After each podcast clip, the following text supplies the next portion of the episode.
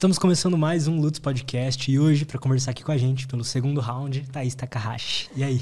E aí, Lutz? Tudo bom? Tudo bem. Um ano completando agora, hein? Um ano. De quando eu vim. E eu adorei nosso primeiro papo, então vai ser, vai ser legal. Vai. E aí, eu trouxe um presente para você, pra gente começar. Adoro Sei que presentes. você gosta de livros. e esse daqui é um. chama Seu Cérebro Bem Alimentado.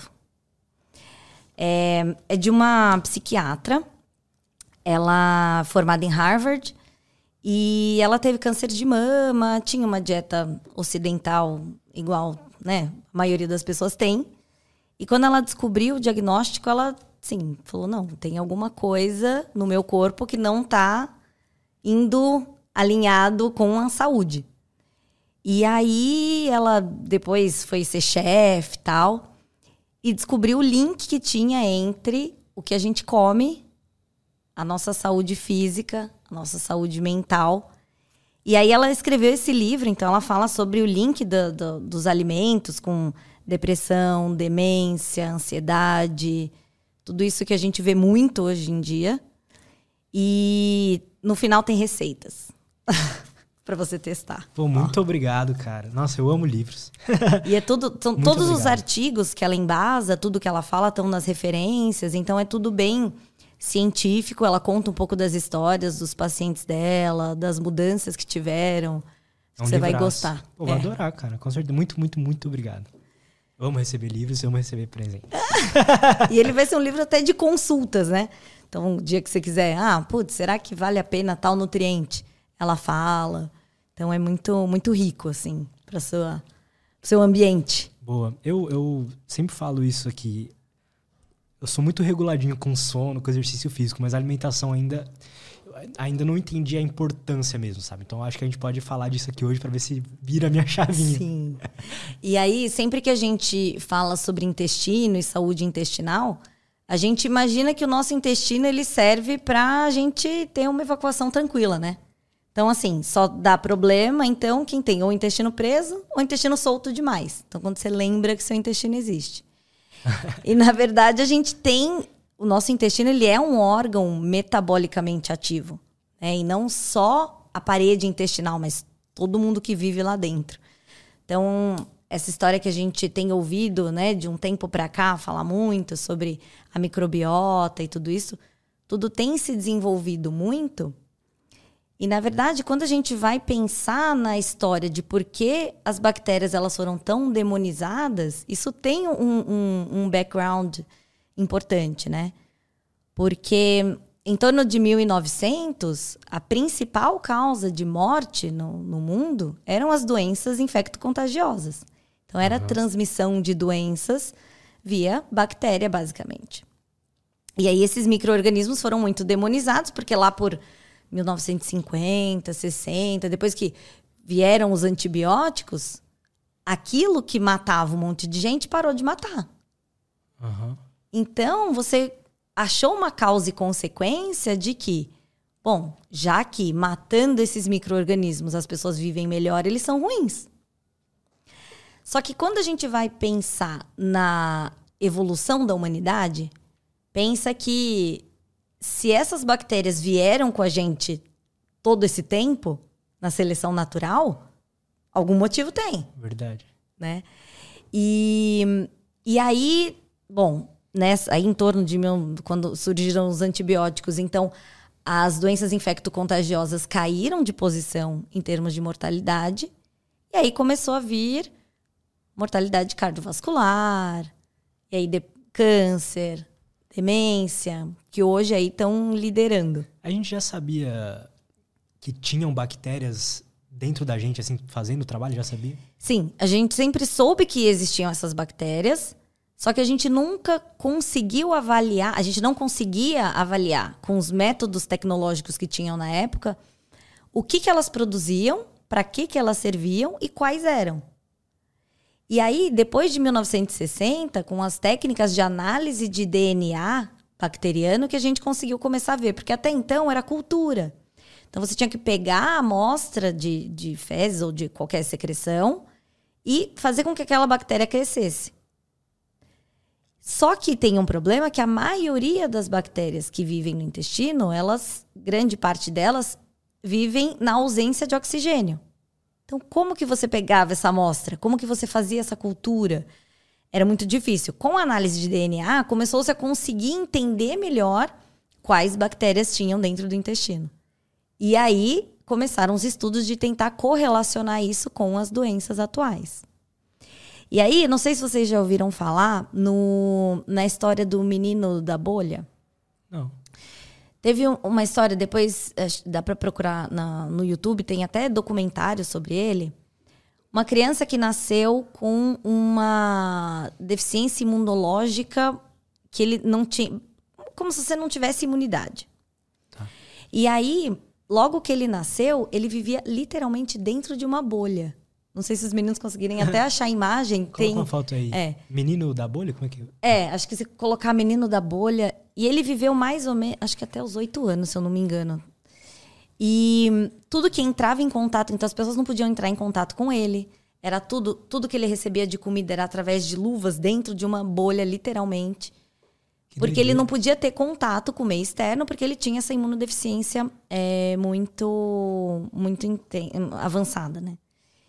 E aí foi um dilema, porque eles começaram a pensar assim, tá, mas até quando a gente vai manter esse menino na bolha? É esse aí, dá um zoom. Essa foi aí. quando ele começou a sair é, fora do ambiente que ele estava, e aí colocaram ele nesse, nesse macacão e tal. Mas tem, tem um, um, Tem até um filme que representou um pouco. E aí teve o dilema também de. Tá, e quando ele tiver 15 anos, que ele começar a ter o desenvolvimento sexual dele? Porque tudo que entrava em contato com ele, ele não podia entrar em contato direto com as pessoas. Então. Nossa, imagina a vida desse menininho. Pois é. E aí, ele acabou virando dentro do, desse, do, do mundo cientista um, uma forma de se estudar como era viver sem bactérias. E aí, por isso que quando a gente fala sobre o quanto você tem que se expor às bactérias, a gente sabe que a gente precisa dessa exposição para a gente treinar o nosso sistema imunológico. Afinal, na pandemia, o que foi o grande problema? O grande problema é que a gente nunca tinha tido contato com nenhum vírus nem parecido. A gente não tinha imunidade para isso. E aí existe uma, uma a teoria da higiene que fala aqui que a, a quantidade, a prevalência de alergias e de doenças autoimunes que a gente tem hoje, ela também é fruto de quando a gente tinha doenças infecto-contagiosas, a gente começou a usar antibióticos, só que aí deu um boom no uso de antibióticos. E aí você começou a matar, inclusive, bactérias boas que estimulavam o seu sistema imunológico a ficar treinado, a perceber o que, que eram suas células, o que, que eram realmente células, é, micro-organismos ruins que você precisaria atacar. Então ele ficou um sistema imunológico mais ingênuo. Por isso que alergias doenças inflamatórias e doenças autoimunes, elas são mais comuns em países desenvolvidos.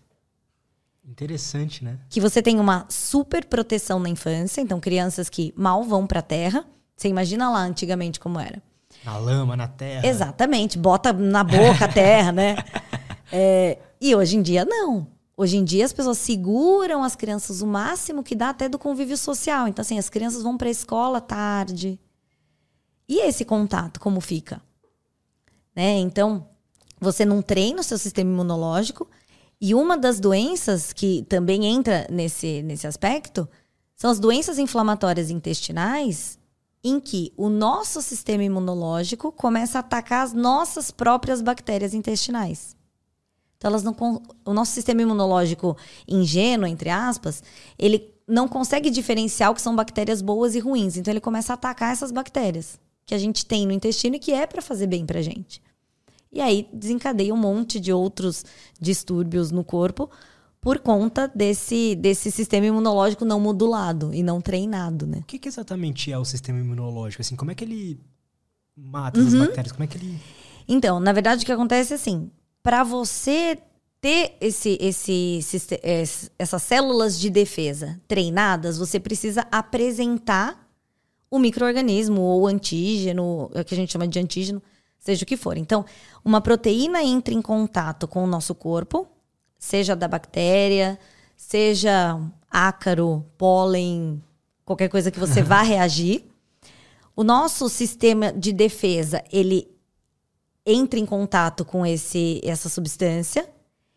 E aí, dependendo da quantidade, ele reage de alguma forma, liberando algumas substâncias que vão, dentro de todo o arsenal que ele já tem, identificar se aquilo faz mal ou não. Quanto mais você treina, mais repertório ele tem. Então, mais ele consegue identificar ao longo dos anos. Por isso que as crianças ficam muito mais resfriadas, doentes, num período da vida, e depois elas vão ficando mais resistentes, porque esse sistema imune ele vai ficando mais maduro. Ele começa a perceber mais as coisas. E quando você é pouco exposto, lá na frente, muitas vezes você pode até começar a atacar suas próprias células, que são as doenças autoimunes. Que interessante. Então, quanto mais a gente treina, quanto mais a gente expõe, Lógico que quando a gente vai falar sobre isso, né, dá uma impressão de que, ah, então você pode ir no metrô, segurar e depois não precisa lavar. Exatamente, não precisa lavar a mão, né? É, mas é tudo muito moderado. Se você tá na sua casa, um ambiente super controlado, e aí você tá comendo, sei lá, uma maçã. A maçã caiu no chão, num ambiente que tá limpo. Não necessariamente você precisa ir lá, passar uma bucha na maçã, sabe aquela coisa. E a gente ainda não sabe o que, que vai acontecer de impacto lá para frente com esse pós-pandemia, que a gente tem álcool gel em todos os lugares, tudo é super desinfectado. A gente não sabe que impacto isso vai ter. Você tem alguma hipótese as nossas crianças? A gente pode ter um boom de doenças inflamatórias, a gente pode ter um boom de alergias alimentares que a gente já está tendo. Pessoas que não, não tinham alergia alimentar antigamente, hoje desenvolvem. Justamente porque, assim, o nosso intestino, ele é a maior superfície que a gente tem de contato com o meio externo. Quando a gente pensa em coisas no nosso corpo que tem contato com o meio externo, a gente só pensa na pele, é, né? Uh-huh. Só que todo o nosso tubo digestivo, ele tem contato com tudo que vem de fora.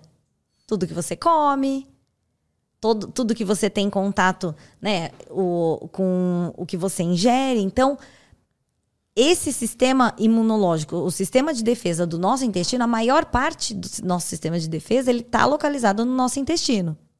Justamente porque a gente precisa fazer também essa triagem do que a gente precisa reagir ou não. E aí, a partir do momento que a gente começa a reagir a tudo, você começa a ter alergias alimentares, essas doenças inflamatórias. Então, o nosso o nosso ambiente hoje em dia, ele trouxe muitas coisas boas, mas ele indo para o extremo, como a gente sempre fala, tudo que é extremo é ruim, a gente começa também a matar bactérias boas e a não, não ter uma saúde tão boa. Tanto que hoje em dia o que mais mata são as doenças crônicas não infecciosas. Que não é mais a infecção por antibiótico. Não, é obesidade, diabetes, doenças cardiovasculares, o câncer. São doenças que já não são transmitidas, assim, diretamente, a gente até pode falar mais disso, mas não são transmitidas diretamente por uma infecção. Elas são desenvolvidas puramente pelo passar do tempo. Então, o que, que acontece? É, quando a gente fala sobre alimentação, a gente pensa muito no na dieta ocidental, que é basicamente carboidrato simples, muitos ultraprocessados. E aí, o que, é o processado e o ultraprocessado, né? Quando a gente pega um, uma fruta, uma fruta que acabou de vir do pé, ela tem uma grande quantidade de fibra. Por isso que se você deixar ela na, no, no ambiente, ela estraga rápido. Quando você coloca essa fruta em calda, por exemplo, uhum. você já tira parte dessa fibra e você adiciona açúcar, por exemplo. Uhum. Ele já é um processado. Ele já tem muito pouco daquela fruta que existia antes. Ele não tem quase fibra. E quando a gente coloca essa fruta, só o aroma da fruta, num pozinho de suco, aí você tem um ultra processado. Você já não tem mais nada de fibra. Não tem mais nada praticamente. Você tem aditivos, você tem quase tudo, menos a fruta. Então, você não dá nutriente para suas bactérias, porque as nossas bactérias elas se alimentam de fibras. E aí, quando essas fibras, por isso que a gente fala muito sobre os alimentos naturais. E quanto menos processado, quanto mais natural, mais rápido ele estraga. Você vai ver um morango. Se você comprar de manhã à tarde, dependendo de como tiver, ele já estragou. É verdade. Então, assim, quanto mais natural, mais rápido ele estraga. Porque ele tem menos aditivos, ele tem mais fibra e ele tem mais ação de bactérias. Porque as bactérias se alimentam dessas fibras.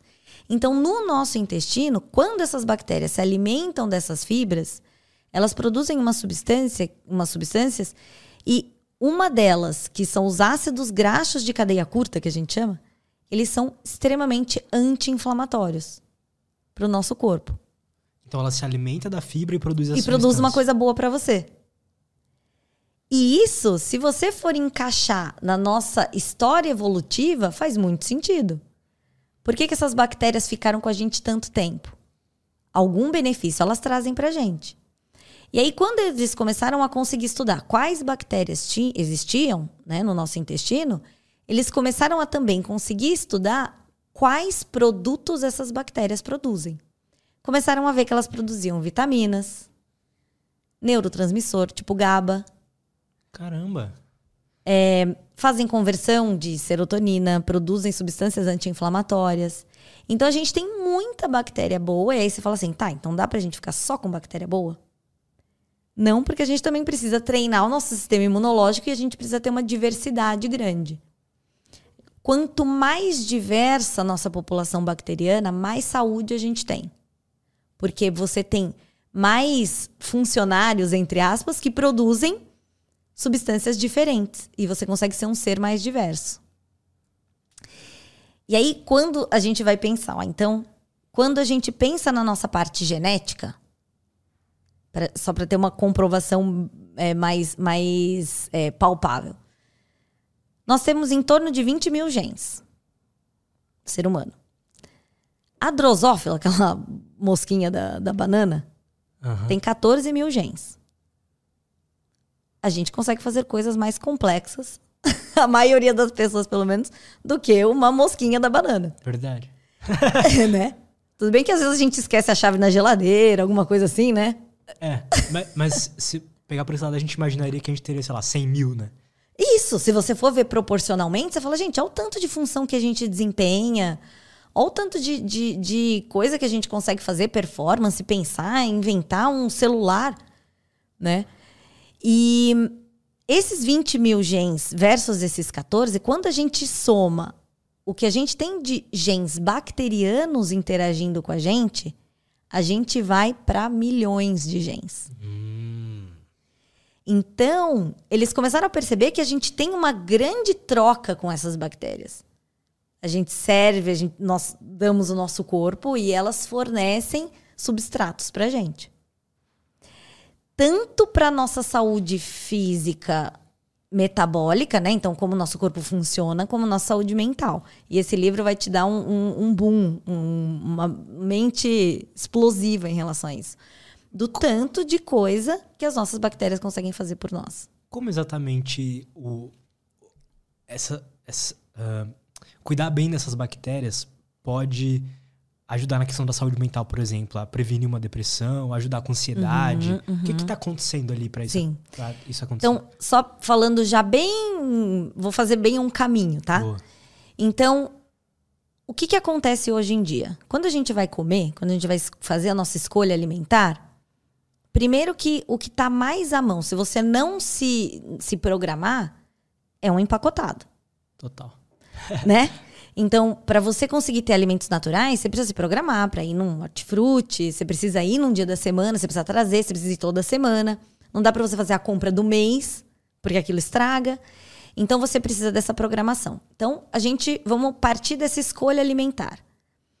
Quando você faz uma escolha alimentar adequada, você precisa de mastigação. Então, para essa fibra, é muito mais fácil do que aquela um sequilho que você bota na boca, ele já. Você não precisa nem ter dente, né? Ele, ele se desfaz. Zero fibra. Então você precisa da mastigação. O que, que a gente faz muito hoje em dia? E eu falo a gente porque Todo mundo faz isso.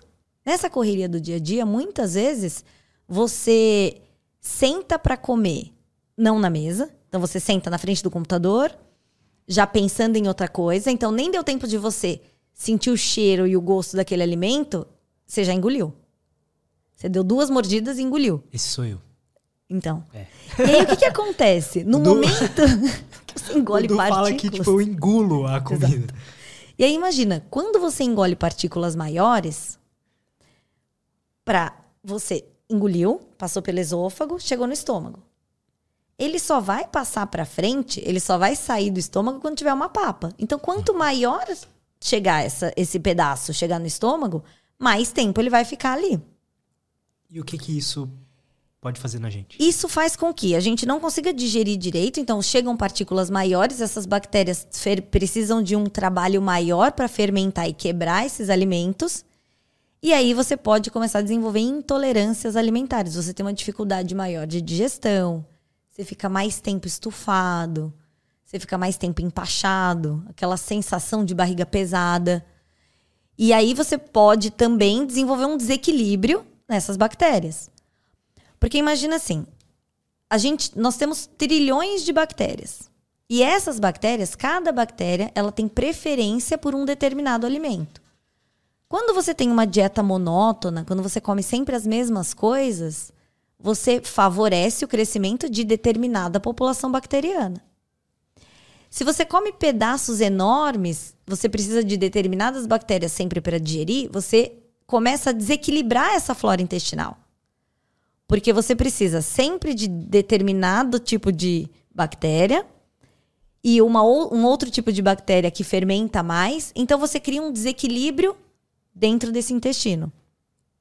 E esse desequilíbrio, ele pode aumentar bactérias ruins que vão liberar substâncias que são que a gente chama de imunogênicas. Então, o que, que elas fazem? Existe um tipo de bactéria e elas digerem principalmente proteína, e aí por isso que proteína animal, né? Por isso que a gente fala que os gases ficam muito fétidos quando você come uma dieta hiperproteica sem muita fibra. É, essas bactérias, elas têm uma composição na, na, na membrana externa delas, elas têm uma, uma substância que ela é altamente reativa para o nosso sistema imunológico. Então, nosso sistema de defesa, ele fica assim, ó, super ativo quando ele entra em contato com esse tipo de bactéria. Quando isso acontece, a gente tem no nosso, no, no nosso intestino, todas as células, elas são bem juntinhas assim. Quando a gente tem contato com essas substâncias que elas são potencialmente danosas, elas causam uma inflamação e essas células se afastam para que o sistema de defesa consiga vir atacar essas bactérias para diminuir essa população bacteriana. As células que é ruim. do intestino. De As células do intestino se afastam. É o que a gente chama de intestino permeável.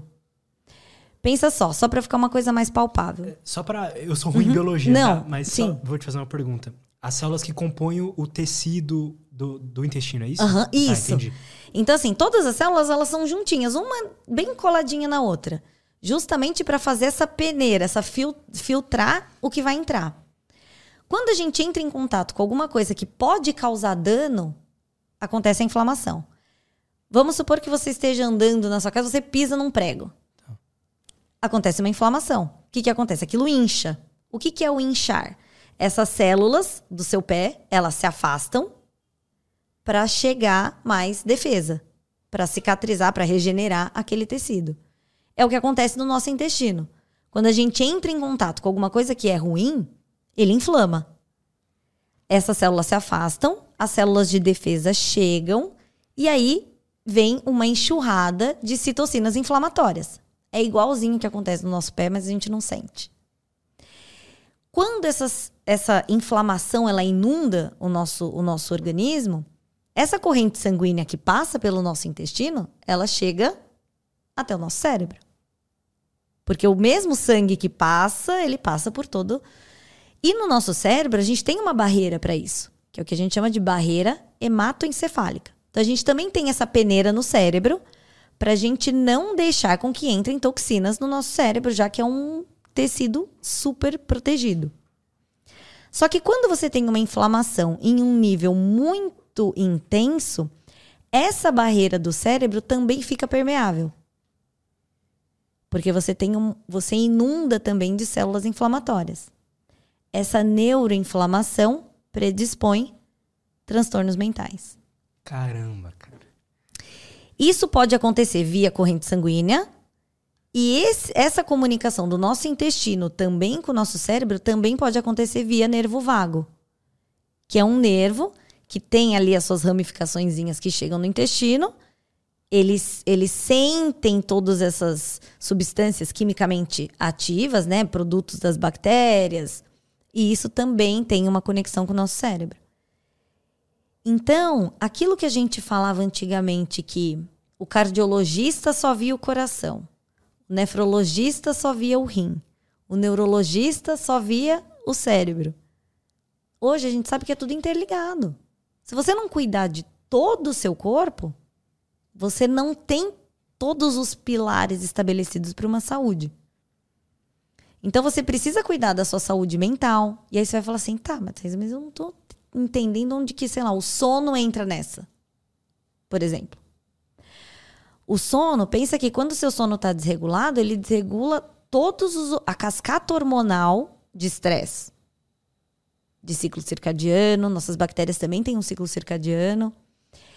E essa cascata de hormônio, os hormônios caem na corrente sanguínea e eles vão também chegar lá no nosso intestino, eles vão chegar no nosso cérebro, tanto que você fica irritado, e aí, quando você fica irritado porque você dorme mal, você busca comidas hiperpalatáveis, que vão te dar essa sensação de recompensa. Por quê, né? Então, uma das teorias também, que já também foi estudado em, em, em roedores, é que dentro da nossa população de bactérias, então vamos imaginar, para a gente fazer uma analogia para tentar entender bem essa parte. Vamos imaginar o nosso intestino como um ecossistema ou como uma fábrica, em que você tem diversos funcionários, cada funcionário executa determinada, determinada função. Quando você dá para esses funcionários, por exemplo, então você tem uma fábrica, sei lá, de papel. Um corta, o outro pega um, um pega matéria-prima, o outro corta, o outro dobra, nanana. E aí, de repente, você só tem o papel pronto. Aquela pessoa que trabalha com a matéria-prima, ele não tem função lá. Então você manda embora. Aquela população cai. E aí o cara que embala, ele também está sem função, porque você só tem uma parte da sua fábrica funcionando. Então, quando você dá um tipo de nutriente só, você favorece um tipo de bactéria. E aí a seleção natural que acontece na humanidade, ela acontece também no nosso intestino. Porque se você só dá substrato para um tipo de bactéria, ela vai se sobressair, porque você está dando alimento para ela, e a, o, as outras bactérias vão diminuir. O que que, o que que os cientistas perceberam? Que esse tipo de bactéria que sobressai, ele libera, ela, esse conjunto de bactérias, libera hormônios que vão sinalizar para o seu cérebro a vontade de comer aquilo de novo. Por quê? Porque aquilo favorece a sobrevivência dela. Meu Deus. e aí, bom, você já deve ter ouvido falar, né? O, você já ouviu falar o Sapolsky? Uhum. Ele diz que a gente não tem livre-arbítrio, né? É. O livro dele tá ali. Ah, então. que tudo é uma. São descargas eletroquímicas que fazem a gente tomar determinada decisão. Então, um histórico que você viveu, alguma coisa no seu ambiente. E dentro disso, a gente pode colocar suas bactérias determinando o que você quer comer. Mas não são só elas. Então, quando a gente fala isso, às vezes as pessoas já falam assim: nossa, então tudo que eu faço é por causa das minhas bactérias. Não. São pequenos fatores juntos. Então, é o seu ambiente, é perceber aquele gatilho, e as suas bactérias também, quando elas estão em desequilíbrio, elas vão pedir mais daquilo. Por isso que é tão difícil a gente mudar uma alimentação. Quando você está sempre comendo sanduíche, você tem momentos de gatilho que você fala assim, gente, eu preciso daquilo. E aí, quando você come, você tem uma sensação de recompensa. Então, é como se as suas bactérias pedissem aquilo porque aquilo é nutriente para elas. Quando você come, elas liberam esses hormônios que dão a sensação de saciedade, de recompensa, e isso reforça esse comportamento. Meu Deus. Depois, se vocês quiserem, eu deixo o, o, artigo que fala, que fala sobre isso. Boa. Tá na Nature. Ele saiu na Nature. Tem vários, na verdade. Eu deixo o link Boa. e aí vocês na colocam na descrição. É É, esses... Eles até colocam no artigo, tem as fotos de quais áreas do seu cérebro são estimuladas e ativadas quando isso acontece. então, assim, não, você não tem livre-arbítrio. É muito louco como esses micro-organismos controlam o nosso comportamento a esse nível, sabe? Porque realmente, quem já percebeu, sei lá, um dia que você dorme mal e você vê uma barra de chocolate, por exemplo, parece que auto... você só vai e come, sabe? Você- E Sim. você percebe, puta, eu tô comendo, nem deveria estar comendo isso, mas você come, Sim, né? sim. É muito louco. E, e, e esse comportamento reforçado, você acaba estimulando que essas bactérias fiquem ali. Porque aí você come aquele chocolate de novo, aquele chocolate é o substrato que essas bactérias querem, que elas usam para sobreviver, então essa população aumenta. E vira um feedback. Por isso que quebrar rotinas alimentares é difícil. Você precisa de uma busca ativa até que aquilo vire um hábito, mais uma vez. Então, e aí você percebe também que o contrário também é verdade. Pessoas que se alimentam muito de forma saudável, elas dificilmente conseguem se sentir bem quando elas comem alguma coisa que elas comiam antigamente. Elas ou se sentem pesadas ou estufadas, já não tem aquela sensação de bem-estar que tinha. Por quê? Porque isso se mudou esse equilíbrio. Agora, quando a gente fala em quanto tempo que você come pode interferir nessas bactérias, né? Isso é uma pergunta bem comum dos pacientes. Em torno de 24 horas você já tem algumas mudanças, né? Ué, tanto que se você comer um churrasco, você já percebe que seus gases mudam depois, né? Então, rápido você já tem algumas mudanças, mas mudanças estruturais via neurotransmissor, via citocinas inflamatórias, elas são mais demoradas. Por isso que você tem que. Você ainda. As pessoas que estão tentando, por exemplo, largar o açúcar. Demora esse processo. Às vezes demora meses. No começo é ruim. Quem nunca comeu, quem nunca come fibra, quando começa a comer fibra, o intestino sofre, você fica com gases, aquelas bactérias. Por quê? Você não tem uma população bacteriana que está acostumada a digerir aquilo. Então, as bactérias que vão digerir, elas vão ter que crescer para isso se reequilibrar. Quando essas bactérias, até elas crescerem, elas produzem gases tentando fermentar e digerir aquele alimento. E aí as pessoas passam por uma fase muito ruim de sensação de mal-estar. Muitas param nesse momento, mas quem passa por isso sente o benefício depois. Eu não sei se você já testou, mas eu, como proctologista, sempre testo alimentos. E uma época eu fui testar proteína vegana.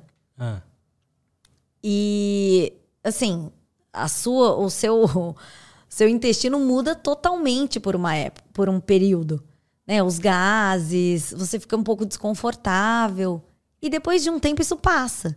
Então é muito legal sentir isso na pele, assim, você você testar.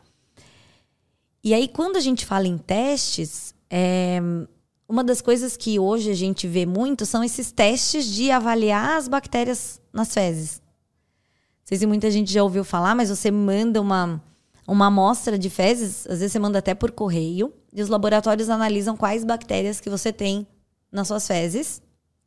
E eles mandam um laudo dizendo quais mudanças você pode fazer na sua vida. Tanto alimentar quanto, né, basicamente é mais alimentar. Só que a gente ainda não tem, a gente está evoluindo nisso muito rápido, mas a gente ainda não consegue jurar se você olhando determinada bactéria, se você mudar a alimentação, qual impacto vai ter direto no seu intestino. Então, por exemplo, ah, você tem determinada bactéria em maior quantidade, e aí o, o, o teste sugere que você aumente, então, o consumo de proteína, sei lá, da ervilha. A gente consegue fazer isso? A gente ainda não consegue dizer isso com tanta precisão. Então, o que, que eu sempre falo para os meus pacientes? A gente tem que tomar um pouco de cuidado com esses testes, porque são testes caros E que muitas vezes as alterações que eles vão pedir para você fazer na sua rotina são alterações que você faz sem ter o teste, que uhum. é dormir bem, se exercitar, manejar o estresse e se alimentar da forma mais natural possível. E por que, que eu sempre falo isso? Porque o que eles levam como uma microbiota saudável e que é a base, quando você vai fazer um teste desse, para você dizer o que é normal, você precisa fazer uma curva de Gauss. O que se encaixa dentro do normal, eles usam uh, o, eh, amostras de bactérias de pessoas ditas saudáveis. Uhum. E aí, como são essas pessoas, né? Quando você vai buscar os estudos de como são essas pessoas saudáveis que embasaram o resultado do teste saudável. São pessoas que têm provas inflamatórias no sangue baixas, então tem uma, um índice de inflamação baixo. São pessoas que têm índices metabólicos não alterados, tipo resistência à insulina, uhum. baixa resistência à insulina, controle da glicose, os níveis de colesterol, sem problemas no rim, sem problemas no fígado. São pessoas que se exercitam, mas que não se exercitam de forma exagerada, porque o exercício, quando ele passa do nível exagerado, ele também vira um, um fator de estresse. Então, se você pegar essa população saudável, são coisas que você consegue implementar na sua vida. E aí, sim, você implementando tudo isso e ainda assim tendo sintoma, aí de repente fazer um teste e entender o que de mais novo tem em relação ao que pode estar errado no seu intestino, você consegue fazer um tratamento mais pontual. Então não é fazer para todo mundo, né? Que sintomas é, cerebrais, mentais que eu tenho, que eu posso perceber para ver que pô, minha microbiota não tá legal? Então, na verdade, assim, não é só a sua microbiota, né? Meio que o seu organismo como um todo, o seu metabolismo como um todo, né? Mas o que a gente tem, porque são vários níveis, né, de, de inflamação. E aí, quando a gente fala de inflamação, a gente pensa assim, tá, mas inflamação não é bom? Porque inflamação não faz o seu, o seu corpo cicatrizar uma ferida, não faz você é, recuperar de uma pneumonia, uhum. né? Não faz você. O exercício físico é um, um processo inflamatório. Se eu te falar assim, ó, Lutz, eu vou te colocar numa, numa, em um, num ambiente que você vai aumentar a sua frequência cardíaca, aumentar a sua frequência respiratória, o seu corpo vai jogar glicose para o seu sangue, você vai aumentar a sua pressão, e aí você vai falar assim, nossa, mas aí é hipertensão, hiperglicemia e uma alteração metabólica e liberação de radicais livres. Gente, isso não pode ser bom. Isso é o exercício. Só que isso é feito de forma aguda. Quando a inflamação ela é aguda, ela até certo nível, ela fortalece o seu corpo. Aguda significa que ela é que ela é pontual, um ela pico. é um pico. Tá. Então ela gera uma liberação de citocinas inflamatórias em um nível que seu corpo precisa regenerar e recuperar aquilo. E nessa regeneração e recuperação que você se torna mais forte. Que é a musculação, por exemplo. Então você vai lá, você lesa a célula. Você tem dor, você tem inflamação, você fica com aquele músculo dolorido, enrijecido. E aí você cria um músculo mais forte. Agora, o problema não é a inflamação aguda que faz a gente melhorar. Então, você correr, por exemplo, você torna a sua câmara cardíaca mais né, complacente, você melhora o seu corpo. Então, você vai ampliando a sua bolha né, de, de esforço.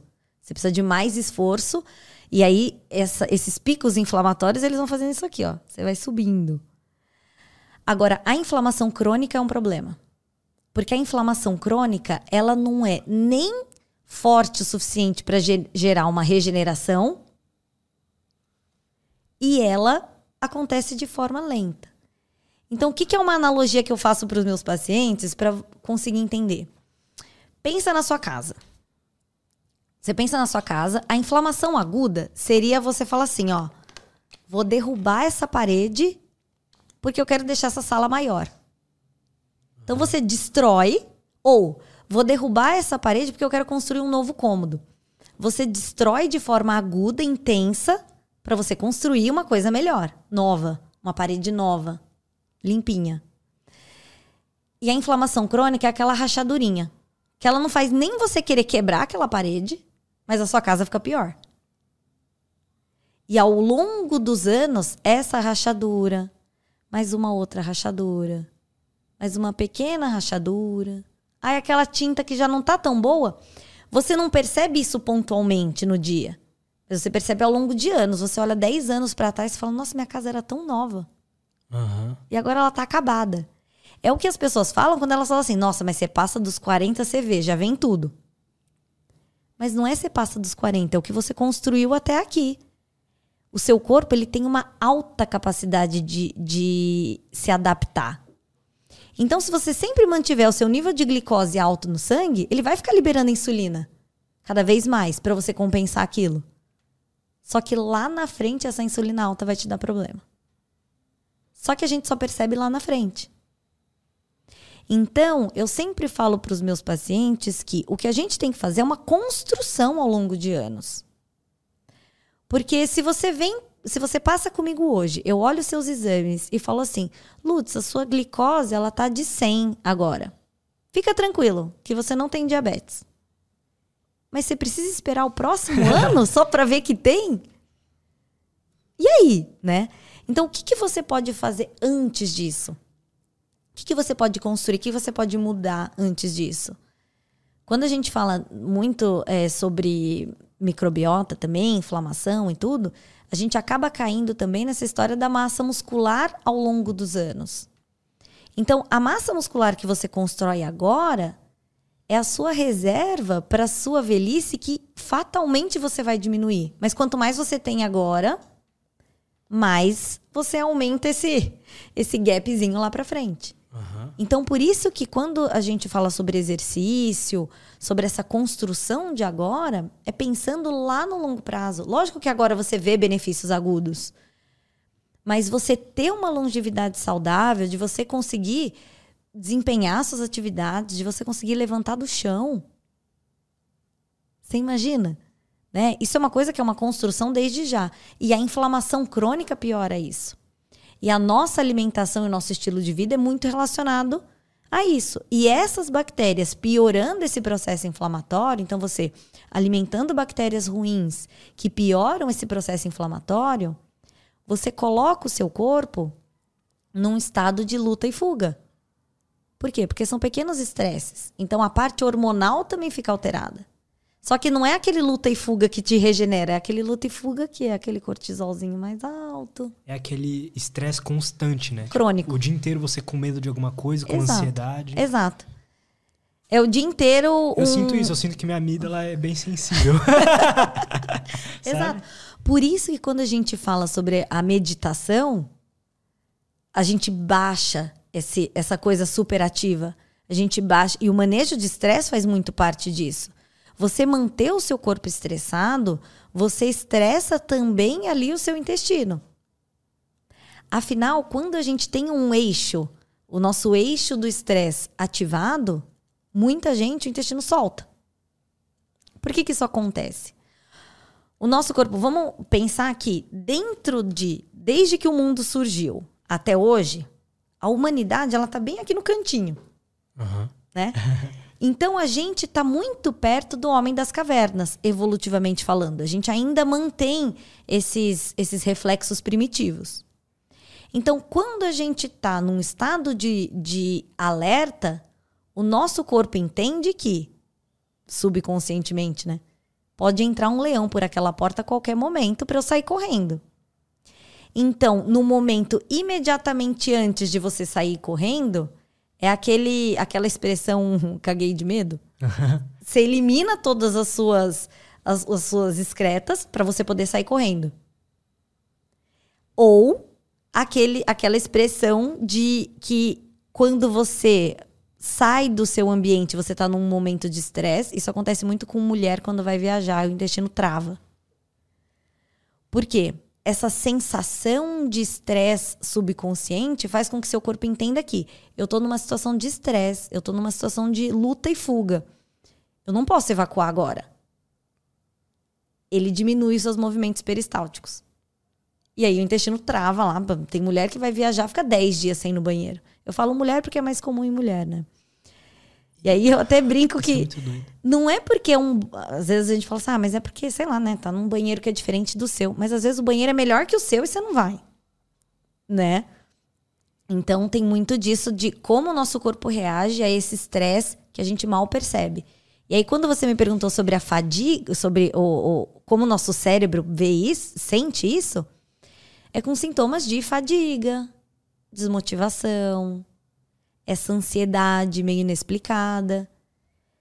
Por isso que esses alimentos ultraprocessados, eles predispõem muito a isso.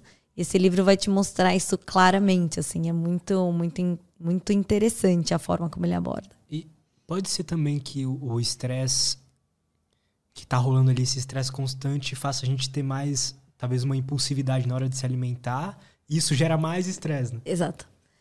Então, você acaba tendo escolhas alimentares mais palatáveis, então, assim, mais de recompensa imediata.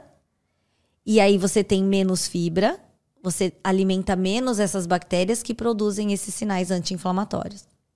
e fundo, vira um ciclo fundo, vicioso. Então vira uma. No fundo, no fundo, assim, na, o produto final de disso tudo é inflamação? Inflamação. Por isso que tá tão, tão na moda a gente falar sobre inflamação crônica. O que, que exatamente Porque... é inflamação? Assim, é a célula machucadinha? então, que que é? a inflamação é quando o seu corpo ele está inundado de substâncias que estão ali para tentar fazer um reparo. Um reparo de algo que está que tá ruim. Hum. Por isso que a gente tem uma alta liberação de radicais livres durante um processo inflamatório. Por isso que você tem lesão de célula. Porque aquela célula entra em uma. Ela vai ser destruída, afinal, você está com algum problema ali. E aí, isso no longo prazo aumenta a chance de diabetes, o Alzheimer, transtornos mentais, o câncer. Também tá tudo dentro disso. Tem um estudo muito interessante que ele mostrou que pacientes que tinham câncer e se alimentavam com uma dieta rica em fibras, eles tinham uma resposta ao tratamento melhor do que os pacientes que não consumiam fibras. É como se você conseguisse fazer com que o seu sistema de defesa, que ele também age no câncer, pessoal, quando você está em tratamento, seu sistema de defesa está totalmente ativo, é como se ele ficasse mais robusto. Porque você treinou esse sistema imunológico, afinal você alimentou bactérias boas e anti-inflamatórias e toda essa história que a gente está falando. É muito interessante como a nossa. O hábito mais. Como pode dizer isso? O hábito mais o hábito principal do ser humano, né? Que é a alimentação, talvez. Né? É. Quando... E como que isso é, alimenta todas as nossas células, nossas bactérias. E por isso que é tão importante, né? Exato. É, é energia, né? De onde vem a energia que está dentro da sua célula que faz a gente sentar aqui e conseguir conversar hoje? E quando você não se alimenta, o seu corpo começa a tirar da sua fonte de gordura. Ele tem reserva para isso. Então, tudo funciona para você produzir energia, para você perpetuar, sobreviver, reproduzir. E tudo isso vem da fonte alimentar. Então, é uma cadeia de eventos e que, metabolicamente, o que a gente fala metabolicamente? Quer dizer, como o seu corpo funciona. É de o que vem de nutriente. E aí eu já tive paciente falando assim, Thaís, mas assim, ó, eu preciso realmente comer alimentos naturais? Porque e se eu comer aquele, o meu donut, e eu tomar um polivitamínico e um suplemento de proteína? Não tô coberto? E aí? E aí, quando você fala assim, mas esse donut com esse suplemento de proteína e com esses comprimidos de, de essas cápsulas de polivitamínicos, você não tem fibra. Como se alimenta essas bactérias? Dá para suplementar fibra? dá, dá. Dá para su suplementar fibra, mas aí você não tem os micronutrientes. Uhum. E aí, o que, que é a grande graça da coisa? Para a gente ter uma microbiota saudável, a gente precisa ter uma microbiota diversa. Então, quanto. Pensa numa floresta. Quanto mais animais você tem, quanto mais micro-organismos, quando você não tem um desequilíbrio nesse, nesse ciclo da vida, né? É, você tem uma floresta rica. Se você tirar uma árvore, ela já desequilibra tudo. Então a gente precisa de todos os tipos de bactéria para a gente ter uma produzindo uma coisa que a outra vai usar, produzindo uma coisa para o seu organismo. E uma beterraba, ela não é diferente de uma cenoura, que não é diferente de uma escarola à toa. Elas têm cores diferentes, elas têm fibras diferentes, elas têm micronutrientes diferentes. Elas são metabolizadas, elas são é, digeridas, elas são processadas por bactérias diferentes. Então isso acontece mecanicamente dentro do seu intestino. Se você só consumir as cápsulas, não chega nada no seu intestino efetivamente para ser processado por essas bactérias.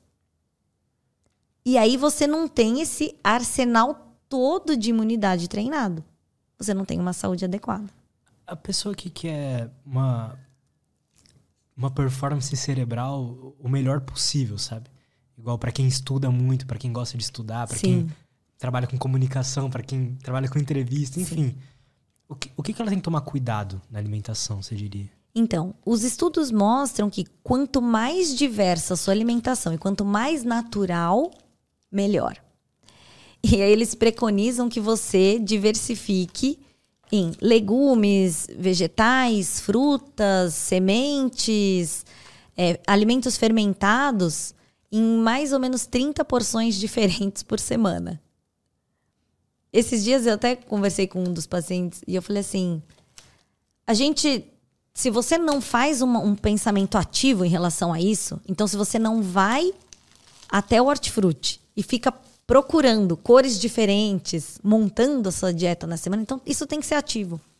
Quando você começa a ver os benefícios, aí você começa, isso vira hábito, vira parte da sua vida. E existe na internet, até existem alguns mercados naturais que você contrata e eles, com base nas, no, nos legumes e nas frutas da época, ele te manda aleatoriamente tantas porções. Então, uma época vem tomate, cenoura, escarola, couve, na outra semana vem mandioca. Então, ele vai, vai rotacionando. Isso é muito interessante. E quando a gente fala assim, ó, Tá, mas qual que é a dieta mais benéfica? Até hoje, a dieta mediterrânea, que é uma dieta muito baseada em alimentos naturais, que tem proteínas animais também, mas em uma quantidade adequada, ela ainda é uma das dietas mais saudáveis que tem.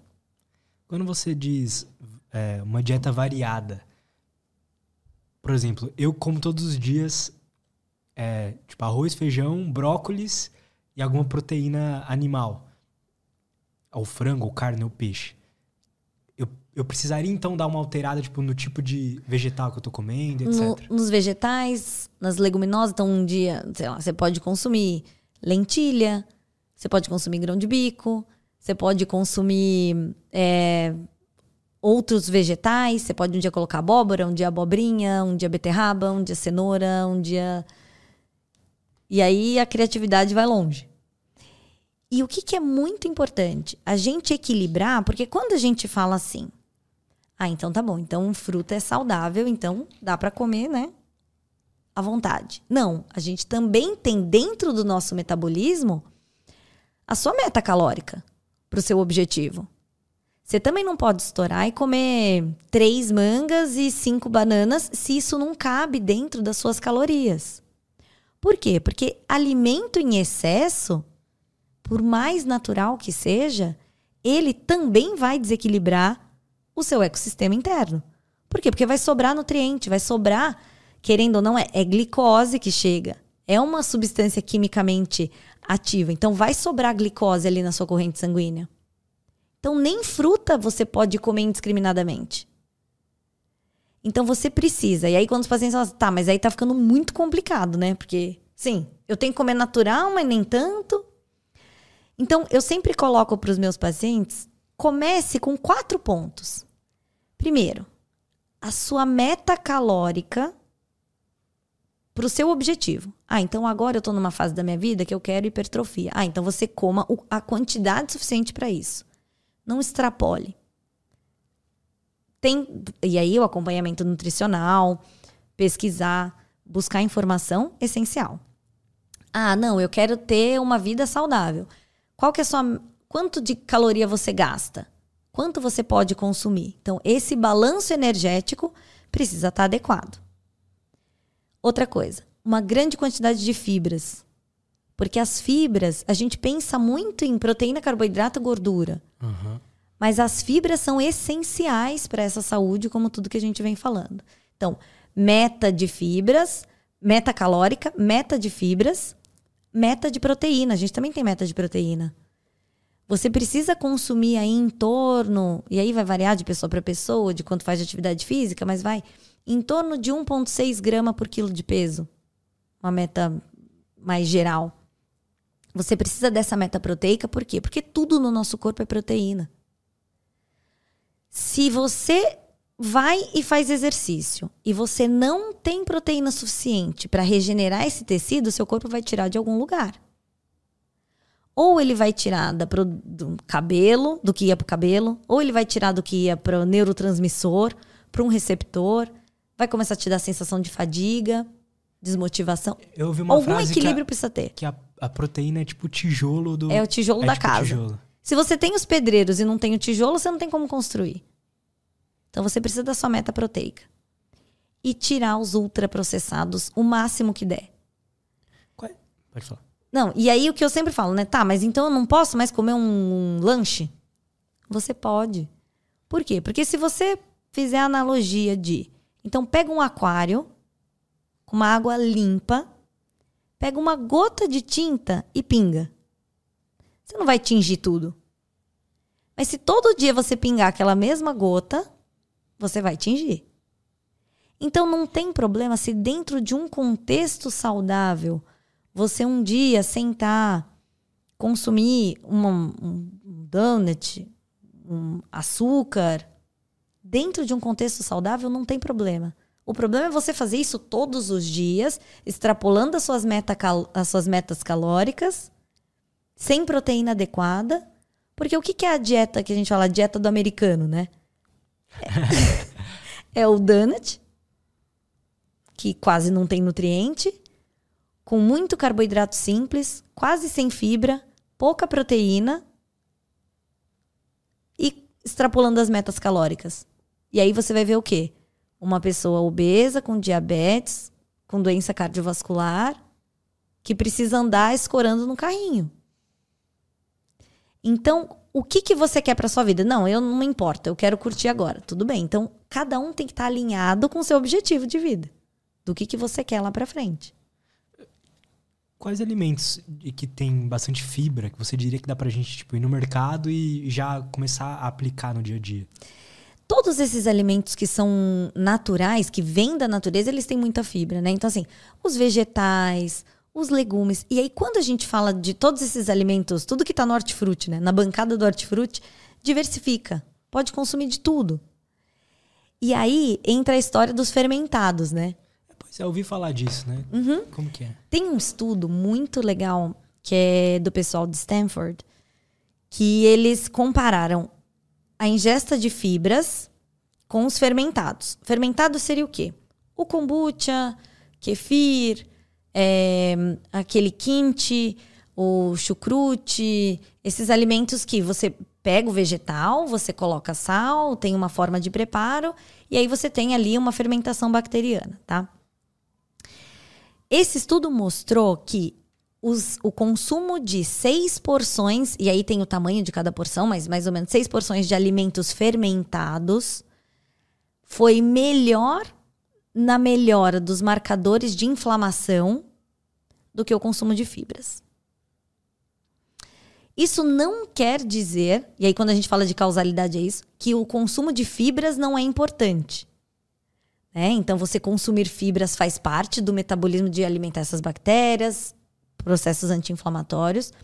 Mas você consumir os fermentados, que são bactérias que vão lá colonizar seu intestino, elas fazem parte de melhorar também esse processo de inflamação. E aí, por quê? Né? E você fala assim, tá, mas aí vale então eu ficar tomando probiótico o resto da minha vida? O probiótico, ele precisa ter um objetivo. A gente não toma probiótico ad eternum e sem pensar em nada. Por quê? Porque o probiótico, ele é um pool de bactérias vivas que causam um benefício para o hospedeiro, no caso, para a pessoa.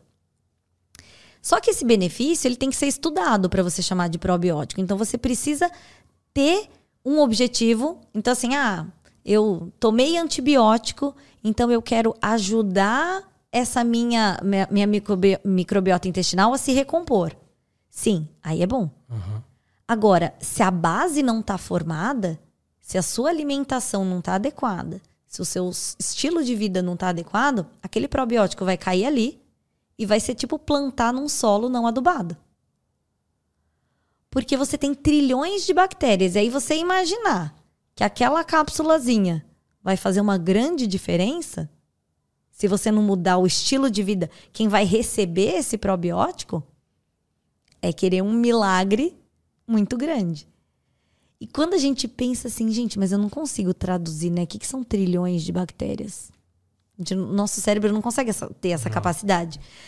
E eu vi esses dias uma, uma analogia muito, muito legal, que é assim: se você pegar todas as estrelas que tem e colocar numa caixinha, você precisaria de mil caixinhas. é muito, né? E aí você imaginar que um comprimido de probiótico vai fazer uma super diferença se você não tiver essa base montada, é querer uma pílula mágica, né? Total. O quanto você diria que a nossa alimentação tá ligada com a nossa saúde mental, assim? O, o quão ela é importante? Ela é uma parte de um todo, né?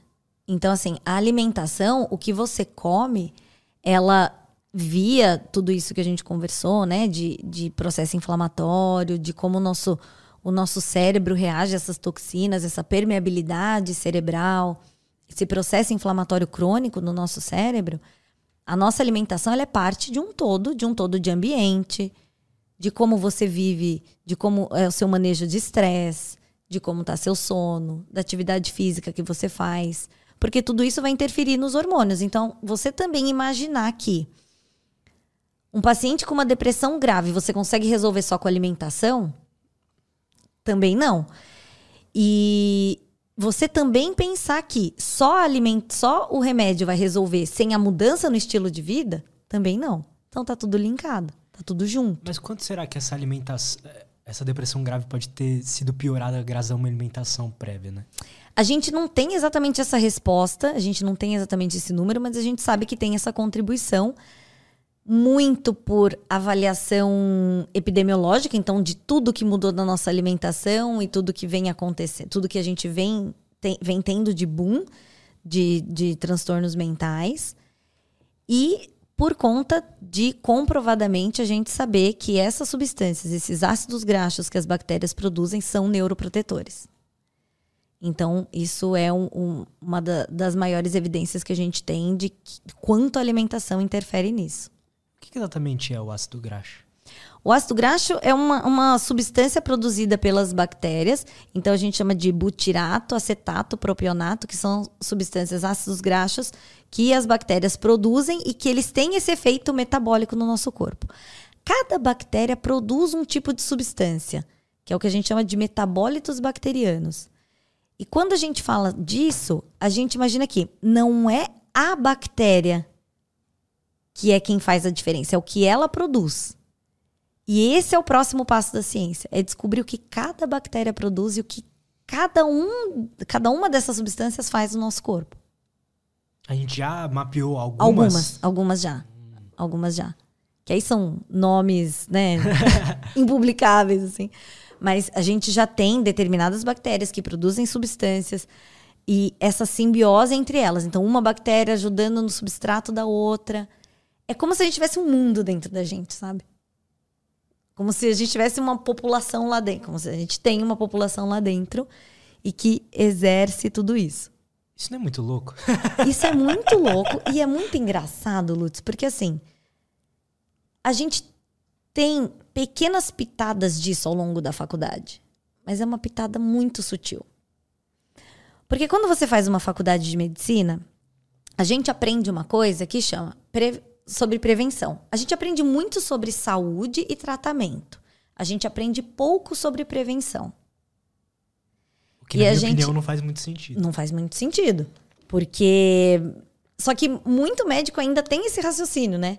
Que é isso que eu te falei. Se você passar num médico hoje e a sua glicose estiver dentro da faixa normal, só que um númerozinho abaixo do alterado, você volta no ano que vem pra gente ver se você tem. Se você tiver, eu te medico. Esse é o grosso do que acontece hoje em dia. Ou chega com um sintoma, ele dá um remédio para curar Isso. aquele sintoma, mas não me Exatamente. ensina como prevenir. Exatamente. Ele não te dá as armas para você saber lidar com o seu corpo. Por isso que eu falo para os pacientes que você conhecer seu corpo, suas intolerâncias, como você reage a cada alimento, é muito importante. O diário alimentar é importante nesse sentido. Que isso?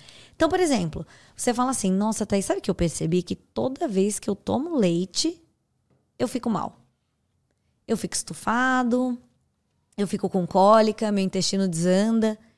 É você conhecendo o seu corpo. É você sabendo que, putz, mas o outro dia que eu tomei leite, eu não fiquei tão mal. Mas foi o dia que eu tomei um copo de leite. Porque no dia que eu tomei três, eu passei mal. É você conhecer seu corpo nessa nesse nível de detalhe. De, nossa, eu sei que se eu tomar um, eu vou bem. Mas se eu comer. Se eu tomar um copo de leite, tomar um sorvete e comer um chocolate, putz, aí já passou da minha cota.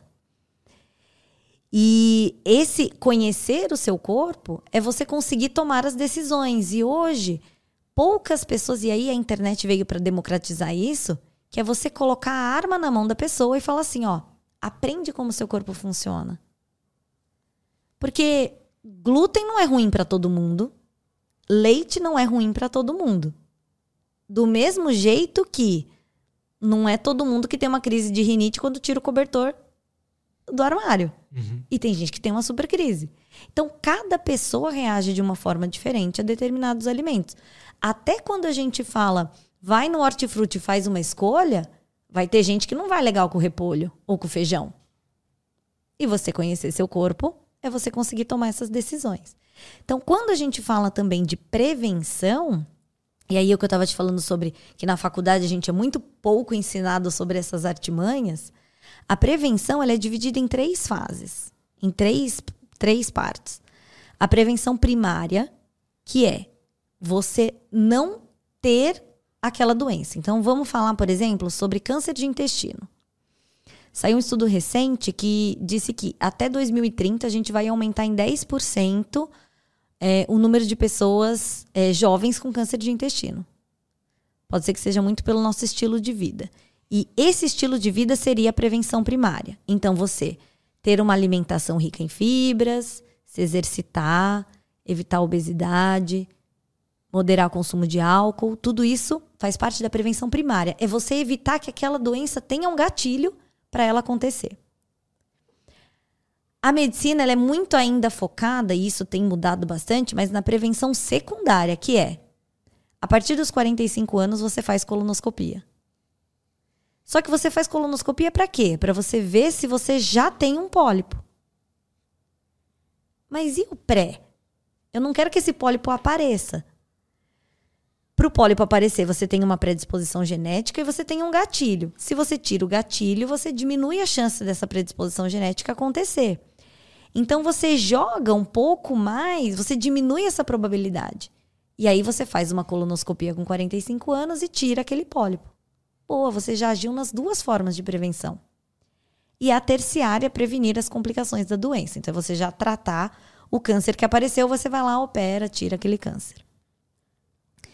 E a gente precisa muito dessa parte da prevenção primária, que é evitar os gatilhos que vão fazer com que aquilo aconteça. E no caso do câncer de intestino, eu brinco que o maior detox até pode ser o suco verde. Por quê? Porque o suco verde tem fibra, Então ele vai, a fibra vai fazer, vai carregar essas fezes para fora do seu intestino e carregando isso, ela carrega junto esses carcinogênicos. O suco verde tem líquido, então você consegue hidratar essas fezes para também fazer essa passagem. E você tem os vitaminas, minerais e tudo isso. Mas quando a gente fala no suco detox, dá a impressão de que ele vai lá e vai fazer uma rapa, uma limpa, uhum. levar algumas coisas, e não é assim, né?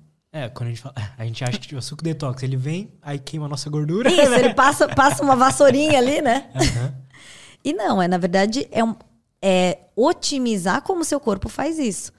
Você pode tomar um, um kefir com é, algumas fibras e tomar um copo de água você também está fazendo um detox. Entendi. É nessa linha que está indo essa galera da longevidade que a gente estava comentando? Isso. É a gente fazer essa prevenção no. O, como, como que a medicina funcionava, né? Lá nos, antes de ter qualquer coisa de estudo científico, era tudo muito baseado na observação. Então, era magia, né? Era, ah, como que esse, esse chá bateu em você? É, as pessoas que tinham algum transtorno mental era um espírito que estava tomando. Assim, não tinha muita informação. Conforme foram surgindo os métodos de estudo científico, você começou a ter essa observação e testar. Ah, então eu vou testar isso aqui nessa pessoa para ver se melhora esse sintoma. Ah, então eu vou testar isso numa população grande e ver se funciona. E aí foram surgindo os protocolos de estudo. Só que pensa que é muito difícil existir um protocolo de estudo para longevidade. Por quê? Porque você precisa acompanhar essa pessoa Verdade. até ela morrer. E aí você não sabe se de repente você está acompanhando ela morre com 40. Não, mas eu queria ver, eu quero ver quem vive até os 100. Só que se hoje você pegar as pessoas que viveram até os 100, elas não viveram até o 100 porque elas ativamente queriam viver até o 100 e fizeram coisas para isso. Elas quase que acidentalmente e geneticamente selecionadas viveram até o 100. Então hoje a gente estuda essas pessoas, vê o que elas têm, pega o que a gente tem de base teórica e tenta juntar as duas coisas. Que é o que a gente chama de medicina personalizada. É o que a gente chama de o que, que você quer fazer quando você tiver 80 anos? Você quer correr uma maratona ou você quer subir numa árvore com o seu neto? São coisas totalmente diferentes, objetivos diferentes. Você precisa de massa muscular diferente para cada uma dessas funções. Ah, não, Thaís, eu quero realmente correr uma maratona. Então a gente precisa construir uma massa muscular de membro inferior. A gente precisa ver se o seu corpo é geneticamente adaptado para isso a gente precisa construir uma massa muscular que ela caindo meio a 1% ao ano ao longo da velhice, a gente consiga ter. Então a gente precisa fazer um cálculo, né? Quanto você precisa ter agora para lá na frente você ter determinada quantidade para você conseguir desempenhar essas funções. Então hoje a gente consegue fazer uma análise da frente para trás, sabe? Tentar buscar o que, que você quer de objetivo. Porque o que todo mundo quer é viver bem por muito tempo. E não simplesmente viver por muito tempo. Verdade, né? né? Quando a gente fala assim, ah, não, tá, mas longevidade, só quero viver até os 100 anos. Mas como você vai estar aos 100 anos? E aí, o que que a gente... Tem, tem um, um médico que acho que você deve conhecer, o Peter Atia. Eu ouço falar assim, mas eu nunca ah, consumi o conteúdo dele. Ele mostra uma curva que é a curva da longevidade ideal. Então, o ideal seria você viver bem, viver bem, viver bem, viver bem, viver bem e morrer do nada. Entendeu? É, faz sentido, né? Então, assim, aos 90 anos. Eu... Mas assim, você nunca vai saber quando que é esse ponto. Então, sempre vai ser uma curva. Nunca vai ser um tchum, né? A não sei que seja por causa externa, mas o ideal é você esticar essa curva ao máximo. E para você esticar essa curva ao máximo, você precisa fazer com que o ponto de inflexão dessa curva, você precisa jogar ele lá para frente. Faz sentido. Né? Porque quanto mais você joga a sua doença lá para sua possibilidade de doença lá para frente, mais tempo você vive bem. Mais chance ela tem de te matar também, né? De uma vez. Exato. Ou de repente, sofrendo. exato, te matar de uma vez. E a maioria das pessoas vai morrer de doença cardiovascular e câncer. O câncer a gente consegue prevenir, mas você tem uma parte genética forte, que você tem uma predisposição. Só que a gente tem muito gatilho de ambiente ao redor. Por exemplo, o câncer de intestino. Quando a gente fala, fala quais são os grandes gatilhos para o desenvolvimento do câncer de intestino? Alimento, carnes ultraprocessadas, que têm alto, embutidos em grande quantidade, que tem uma substância que chama nitrito, que em pessoas, principalmente pessoas que têm o intestino muito preso, essa substância fica muito tempo em contato com o nosso intestino grosso, com as células do nosso intestino grosso, e isso pode ser gatilho para alteração no DNA dessas células, que pode progressivamente ir acumulando mutações que podem levar ao câncer. Então, o baixo consumo de embutidos, o consumo moderado. Então, a sociedade americana coloca aí 500 gramas de carne por semana. De carne vermelha, né? Esse consumo para você ter uma, uma vida saudável. Que quando você vai bater, ela bate muito com a dieta mediterrânea. Então, assim, eu nunca gosto de colocar as coisas em caixinhas. Então, assim, faça dieta mediterrânea. Não. Tem os princípios básicos da nutrição.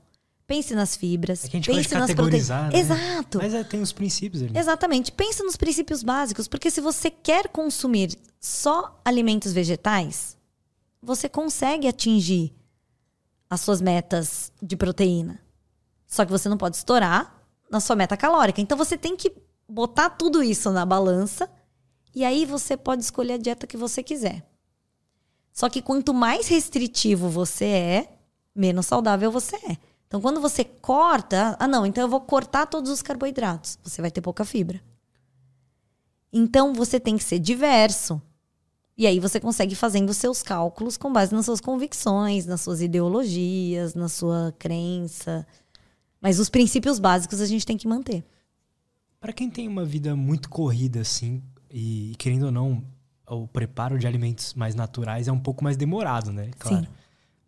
Que dicas você pode dar pra gente conseguir levar isso da melhor forma? Então, Lutz, eu pessoalmente, eu, na minha vida, e aí que, que eu brinco, né? Que eu até brinco com os meus pacientes que eu tenho muita pele no jogo nesse, nesse cenário. Porque eu tento o máximo me alimentar de forma muito diversa e natural ao longo da semana. No final de semana eu sou mais flexível. E se eu fosse levar a minha essência pessoal, eu sou uma pessoa que eu gosto de consumir carne. Eu sou maluca num churrasco. Somos dois. Mas eu sei que isso pra minha vida não dá pra eu fazer sempre. Todos os dias. Como eu gostaria de comer carne todos os dias. Então, eu não posso ir contra a ciência nesse cenário. Eu não posso ler uma coisa e fazer só o que eu gosto.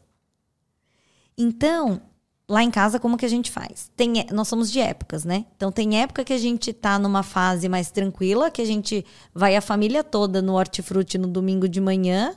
No domingo, a gente bota uma fileira de Tupperware, ah, de, de, de plastiquinhos na, na bancada. E aí vai distribuindo. Então, assim, ah, um pouco de vegetal cada dia, uma proteínazinha cada dia, o arroz, aí um a gente coloca feijão e a gente distribui isso. Tem época que a gente faz isso. E tem época que a gente compra marmitas que diversificam isso. Então a gente olha, escolhe ativamente, senta lá um momento, escolhe e pede para entregar as marmitinhas já com os vegetais, tudo que a gente tem de balanço. E aí eu uso suplementos de fibra para dar aquele boost, porque o suplemento, o que, que ele é? O suplemento é você dar aquilo que você não vai conseguir consumir de forma adequada. Então, quando você consome ou uma proteína de colágeno ou um whey protein, é porque você não conseguiu consumir aquela proteína na forma natural dela. Não é para que te dar uma ajuda. né? Não. E não é que ele é um remédio. Alguns pacientes têm essa ideia, né, de que é um remédio. Não, ele está te ajudando. Por quê? Porque se eu for consumir a quantidade de frango que eu preciso para bater a minha meta de proteína, eu tenho que comer muito frango e eu não dou conta. Então eu tomo suplemento. Mas eles vão ter o mesmo efeito. E a fibra também acontece nisso. Então eu tenho muito costume de preparar, por exemplo, é, colocar o pozinho do, um scoop de whey, um pouquinho de fibra, e aí eu às vezes coloco um pouco de água junto e jogo uma fruta por cima. E aí o que, que eu falo para todo mundo que vem me perguntar? Se você quer ter uma vida saudável, você precisa se programar e se organizar. Não tem como. Não tem como, e eu brinco que não tem como não ser marmiteiro. Porque você tomar a decisão na hora. Primeiro, se você tomar decisão com fome, você vai tomar uma decisão hiperpalatável. não tem jeito. Se você tiver com fome na frente e você passar na frente de uma padaria, você não vai escolher. Primeiro que você vai ter que mastigar mais tempo. Você vai ter que esperar o preparo. Não, você vai pegar aquilo que tá ali, ó, na bancada pronto. Então você precisa se programar. Para todo lugar que eu vou, eu vou de marmiteira. Organização é, é, é o principal fator para isso. E eu entendo, Lutz, que para tudo, né? Porque para você conseguir colocar atividade física no seu dia a dia, você precisa de se organizar. Total. Porque se você falar assim, ó, ah, eu vou na hora que der, a hora que eu acabar as coisas, eu vou. Fica muito arriscado. Estudar, a mesma coisa. Você precisa ter uma janela para aquilo, você precisa se programar. Né? Então. É, e a partir do momento que aquilo vira um hábito e que você percebe os benefícios, você tem um comportamento reforçado para o bem. Então, lá em casa, e a gente tenta incluir as crianças nisso. Então, toda noite, quando a gente chega, pega eles na escola, que eles saem da escola à noite, quando a gente chega, todo mundo chega para preparar a sua marmita do dia seguinte. Eles preparam a lancheira deles do dia, escolhe o que eles vão querer. E ele sempre, a gente sempre combinou que tem que ter algo natural. A gente sempre deixa algumas frutas, ele leva uma fruta e alguma outra coisa. E a gente também prepara, eu e meu marido, a gente também prepara o que a gente vai comer para o dia seguinte. E a gente leva a marmiteira inteira, todo mundo fica lá com a marmiteirinha pronta. Porque é a única forma. Senão não tem como. Pô, eu. Como eu falei pra você em off, né? Eu sou muito regulado com sono e com exercício físico, mas a alimentação é o que eu ainda não Tipo, não virou a chavinha ainda, mas uhum. o podcast de hoje com certeza me ajudou nisso. E eu vou, eu já comecei a cozinhar mais agora e tal. E antes eu não gostava também de ir no mercado, agora eu tô gostando. Então, é, um, é algo que para mim tá sendo aos poucos, sabe? Eu vou criando essa essa mas essa rotina de alimentação correta. Eu acredito, Lutz, que tudo isso seja parte de um contínuo que vai acontecendo. Você viu o benefício do exercício na sua vida. E quando você aplicou, você não conseguiu mais largar. Você uhum. sente falta quando você não faz. Você sentiu o benefício do sono. E quando você ouve alguém falando de alimentação, naturalmente, para você melhorar o seu desempenho no exercício, você precisa de uma alimentação. Quando você quer estudar mais, quando você quer melhorar a sua, a sua saúde como um todo, e aí quando a gente fala de saúde, a gente pensa na alimentação, isso acaba te trazendo. E o ambiente acaba te trazendo porque todo mundo que você convive que está fazendo isso está cuidando de todos esses pontos. Então tudo isso traz.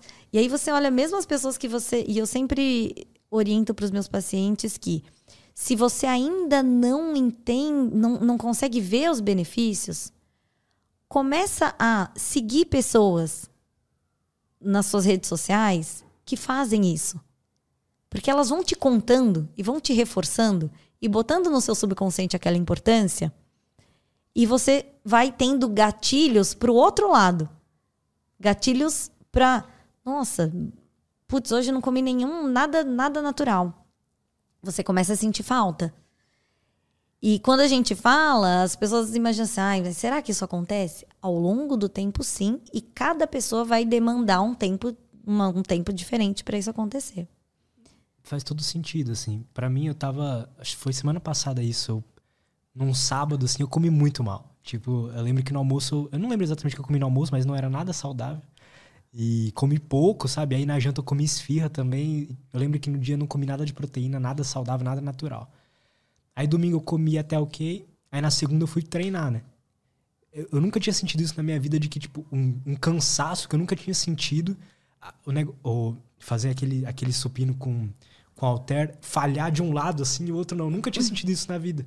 Eu falei, caramba, olha a importância de se alimentar bem, Sim. né? E, e aí foi quando eu comecei a falar, pô, eu preciso trazer alguém pra, pra gente. pra eu entender melhor isso, sabe?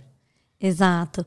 E quando a gente vai falar sobre as bactérias intestinais, tem um estudo que mostra pra gente. Depois, se vocês quiserem, eu mando todos os, esses Por que favor, a gente foi A gente mencionando. coloca na descrição. É, quando a gente fala sobre as bactérias, é, a gente fala assim: ó, quanto da dieta realmente interfere nas suas bactérias? Tem um estudo que avaliou que 50%, a, a dieta ela é responsável por 50% da alteração das suas bactérias. 10% é a parte genética. Então, como você, com os genes que você já tem, interage com essas bactérias. E o resto é o ambiente. Então, o que você faz de exercício interfere nas suas bactérias, o estresse que você vive, tudo isso. E em todos os, os, em todos os âmbitos que você for falar de saúde, a gente vai cair nesses pilares: alimentação, sono, exercício e manejo de estresse. Todo lugar que você for, quando você quiser saúde, você vai ter que falar disso. E aí, quando a gente fala de exercício, as pessoas ficam um pouco intrigadas porque o exercício ele também ele tem o, o seu ponto de equilíbrio. Porque a performance, a alta performance, ela também é desproporcional, inversamente proporcional à saúde. Tanto que quando a gente fala em exercício para a saúde, a gente precisa de massa muscular, mas a gente também sabe que os fisiculturistas não são as pessoas com a maior longevidade. Então, quando você vai para os extremos, você vê os grandes atletas que se machucam, ligamento. Quando a gente fala de saúde, a gente precisa desse ponto de equilíbrio da parte cardiovascular, da parte muscular, dos ligamentos, alongamento. Então, não é um tipo de exercício. A gente precisa agir no que a gente quer de objetivo futuro. Quando, quando a gente fala de saúde, né? A gente entende que é importante, mas não entende de verdade. A gente não, não coloca na nossa vida aqui como uma, um, um valor principal, né? A gente vai vivendo, vai vivendo até sofrer alguma consequência. E, E falar, partir- depois dos 40 aparece tudo. É.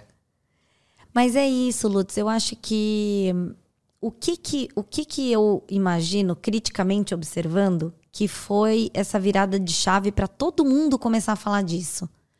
Você observar as outras pessoas. Porque o que, que te estimula a querer ser melhor? Você vê que tem pessoas que estão chegando aos 60, 70 muito bem. Você fala assim, nossa, eu quero ficar assim. Você ver pessoas mais velhas assim. Porque enquanto você está na sua bolha, que todo mundo fica doente lá perto dos 40, 50, e você não vê que tem um mundo maior de pessoas que, mudando algumas coisas, conseguem ser melhor do que isso, aquele é seu mundo, né? E aí você fala assim: não, mas é assim. Não tem como ser diferente. E aí, quando você vê as pessoas que fazem diferente, você olha o que elas fizeram, você consegue traçar seu próprio caminho para você chegar nesse objetivo que você tem, de viver bem. No fundo, vai do cara enten- ter o... adquirir conhecimento, né? Sobre o que é saúde de verdade. O cara entender o que, que é é, esse monte de bactéria que tá no nosso corpo. Porque Exato. senão ele não vai virar chavinha. Exatamente. Você E você vê, e a internet ela é sensacional para isso, né? Pode ser sensacional, é, pode ser ruim da- pra outra parte também, né? Sim, ela é. Mas é que nem a gente fala sobre o, o ponto de equilíbrio. Você precisa do seu momento só com você, você precisa do seu momento interagindo, você precisa do seu momento social, você precisa se alimentar bem, mas você também não precisa ficar neurado. Porque essa neura com a alimentação também gera um estresse. Verdade. Então, eu tenho pacientes, e aí, quando a gente fala sobre as doenças intestinais, os pacientes que têm alguma condição intestinal, mesmo uma doença, eles ficam muito preocupados com o que come de ser gatilho. E isso, querendo ou não, acaba contribuindo para ser um gatilho. Então, assim, a pessoa pega e fala assim: ó, Nossa, eu vou numa festa de aniversário e não como nada. Você precisa entender o seu corpo, as intolerâncias que você tem, as alergias alimentares, porque alergia é uma coisa mais, mais grave, né? Vamos dizer. Quando a gente fala em alergia e intolerância, são coisas diferentes. alergia alimentar, ela normalmente, mais comumente, ela é relacionada a uma proteína do alimento. Então, alergia à proteína do leite, é, alergia muito comum, né, de ao glúten, aos crustáceos. É, você vê algumas pessoas que têm alergia a castanhas, tal. E é uma ativação das suas células de defesa. Então, você tem efetivamente as suas células de defesa atacando aquilo, entendendo aquilo como uma coisa ruim. Quando a gente fala de intolerância, é uma dificuldade de digestão, de processamento daquele alimento. E aí, geralmente, está mais relacionado ao açúcar do alimento. Então, tipo a lactose. Tem intolerância à lactose. Você não consegue digerir, por quê? Porque você não tem a enzima que digere aquela substância. Então, é uma coisa muito mais digestiva. Você tem poucos ou quase não tem sintomas no seu corpo inteiro. Você não, não tem. Aí a gente pode, né? Tem algumas exceções, tipo intolerância à estamina, que é diferente, mas você não tem uma alergia de pele por uma intolerância à lactose. Aham. Mas você tem uma manifestação de pele por uma alergia na proteína do leite, por exemplo. E aí, as intolerâncias você pode melhorar e piorar ao longo do tempo. Então, quando você deixa totalmente de se expor, então, se você nunca mais consumir derivados do leite, seu corpo vai entender que você não precisa daquela enzima. Então, o pouquinho que você tem, ele já não produz mais. Você, quando você evita muito, você fica mais intolerante àquele alimento. Quando você se expõe, você passa mal. Então, pequenas exposições num nível que você não vá passar mal, por isso que conhecer o seu corpo é tão importante, podem te fazer melhorar um pouquinho aquela intolerância. Às vezes você não vai reverter por completo, mas você consegue consumir um pouquinho para não passar mal. Perfeito. A gente consegue fazer um overview do de como que é o processo digestivo? Pra- Desde que você come? É. Só que antes, a gente pode fazer uma pausa rapidinho só Pode, para ir no banheiro super. pegar mais uma água e já, volta, Podemos. já voltamos. O que, que você ia falar aí? Ah, eu- a gente Dudu, você pega mais uma água pra mim, por favor. Quando a gente fala sobre o sentir o gosto do alimento, tem um, um grupo de pesquisadores que fez um estudo assim, muito interessante. Que eles pegaram roedores, então foram 18 roedores, também depois é, eu vou olhando para deixar os estudos aí. Eles pegaram 18 Legal. roedores e eles dividiram em três grupos. Eles deixaram, eles fizeram um- uma, deram água para esses roedores, depois eles dividiram em três grupos que eles consumiam. É, água com açúcar, água com adoçante, que tem um potencial né, de, de adoçar maior, e água destilada. E aí eles ingeriam, e aí esses ratinhos iam lá e sempre voltavam para consumir aquilo. E o ratinho da água destilada voltava pouco. Porque ele não tem esse sistema de recompensa ativado de quando você come uma comida hiperpalatável, aquele docinho, aquela coisa de desse comportamento de recompensa reforçado. E aí eles cortaram esse nervo vago. Eles dividiram em dois grupos. Um eles fizeram a cirurgia, que é uma cirurgia simulada, que eles não cortam, eles só abrem e fecham o ratinho. E o outro eles abriam cortavam o nervo vago, que é essa comunicação entre o eixo intestino-cérebro. Porque eles queriam saber se essa, esse comportamento de recompensa, de você ir buscar de novo aquele nutriente, ele vem da sua papila gustativa, então de você sentir o gosto e você querer aquilo de novo, ou se tem alguma coisa a ver com as suas bactérias e com a sinalização intestinal. E isso viria por esse nervo, que é o vago, que é um nervo que começa, que vem lá do intestino, e ele vai parar lá no cérebro. Ah, Os ratinhos que tiveram esse nervo cortado, eles começaram a voltar menos para consumir a água, a água com açúcar e a água adoçada. No mesmo num nível muito parecido com os ratinhos que iam lá atrás da água destilada. Isso quer dizer que a gente precisa cortar nosso nervo vago. que a nossa a, a forma como o nosso intestino entende os nutrientes também sinaliza a saciedade e a recompensa para o nosso cérebro. Faz sentido, né? Tem Total. como você Eu colocar brinco que a gente uma- sente uma no intestino nervo também. vago? Só pra ver como Isso. é que é.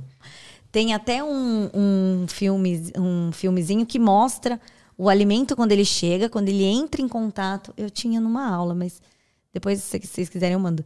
Ele entra em contato com essas vilosidades intestinais, que são as células que, que sentem esses, esses nutrientes. E aí ele mostra o sinal químico chegando no nervo e aí indo lá e chegando no cérebro. Eu acho que é da. É um nervo que sai do no cérebro. YouTube, che- no YouTube tem um, um videozinho que mostra. Depois, se eu conseguir. vai até o intestino. Ele vem, ele passa, ele passa por diversos órgãos, né, no nosso corpo. Ele vem meio que carregando tudo até o cérebro. E Se colocar a a, extensão completa do nervo vago, acho que aparece. e a conclusão, então, foi do. do de que vem pelo. A- a- o comportamento repetido, ele vem. Ele vem tanto, papilas? ele vem tanto pela papila, então que também já manda essa sensação para o nosso córtex e tudo isso, mas também tem sinalizadores que vêm via intestino.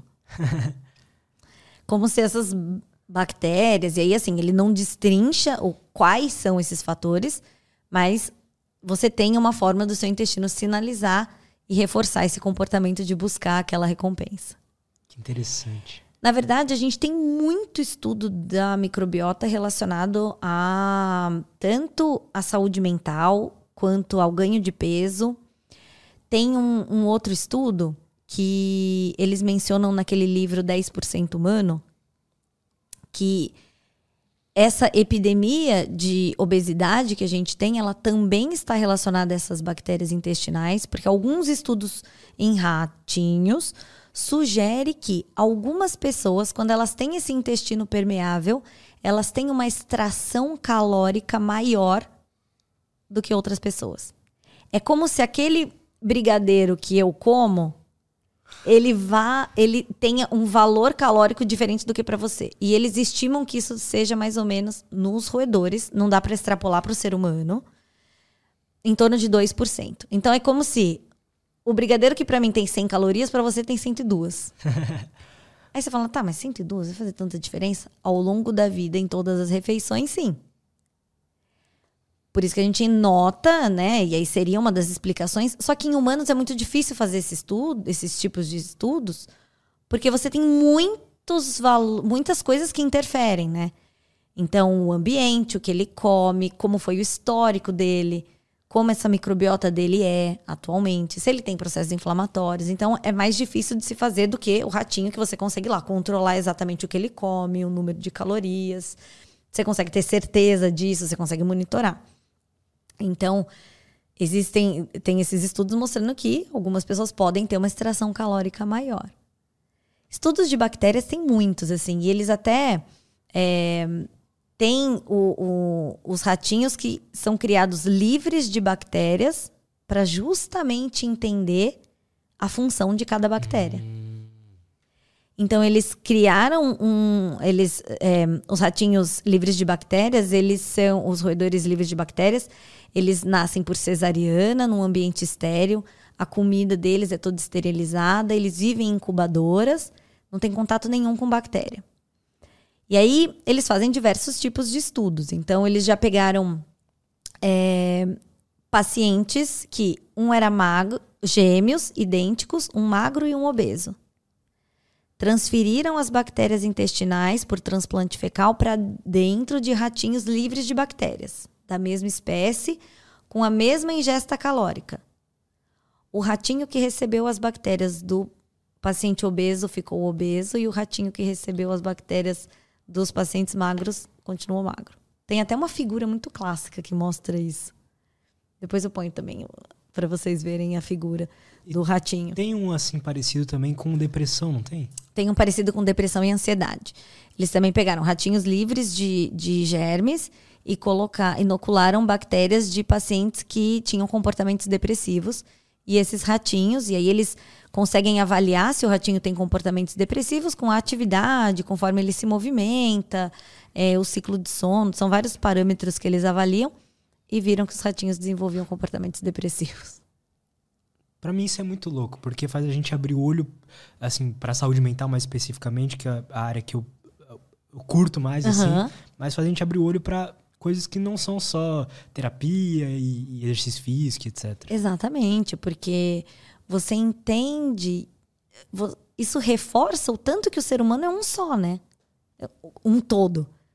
Que a gente não consegue mais falar assim: ah, se você tem um problema no coração, então você vai no cardiologista. Se você tem um.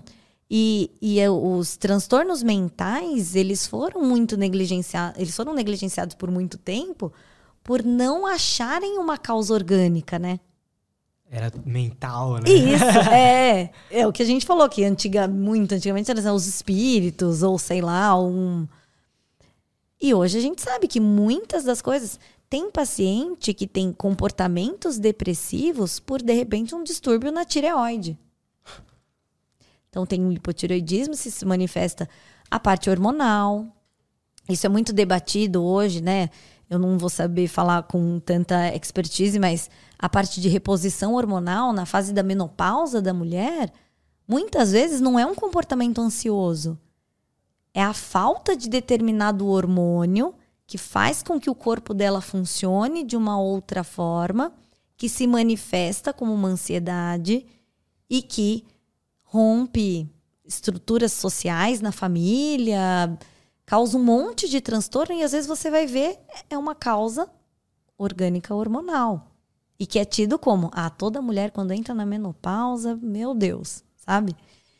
Então, esse olhar. Isso com os homens também, né? Depois dos 40 anos é interessante suplementar com testosterona. Suplementar, não sei se é assim que fala. Com testosterona, repor, né?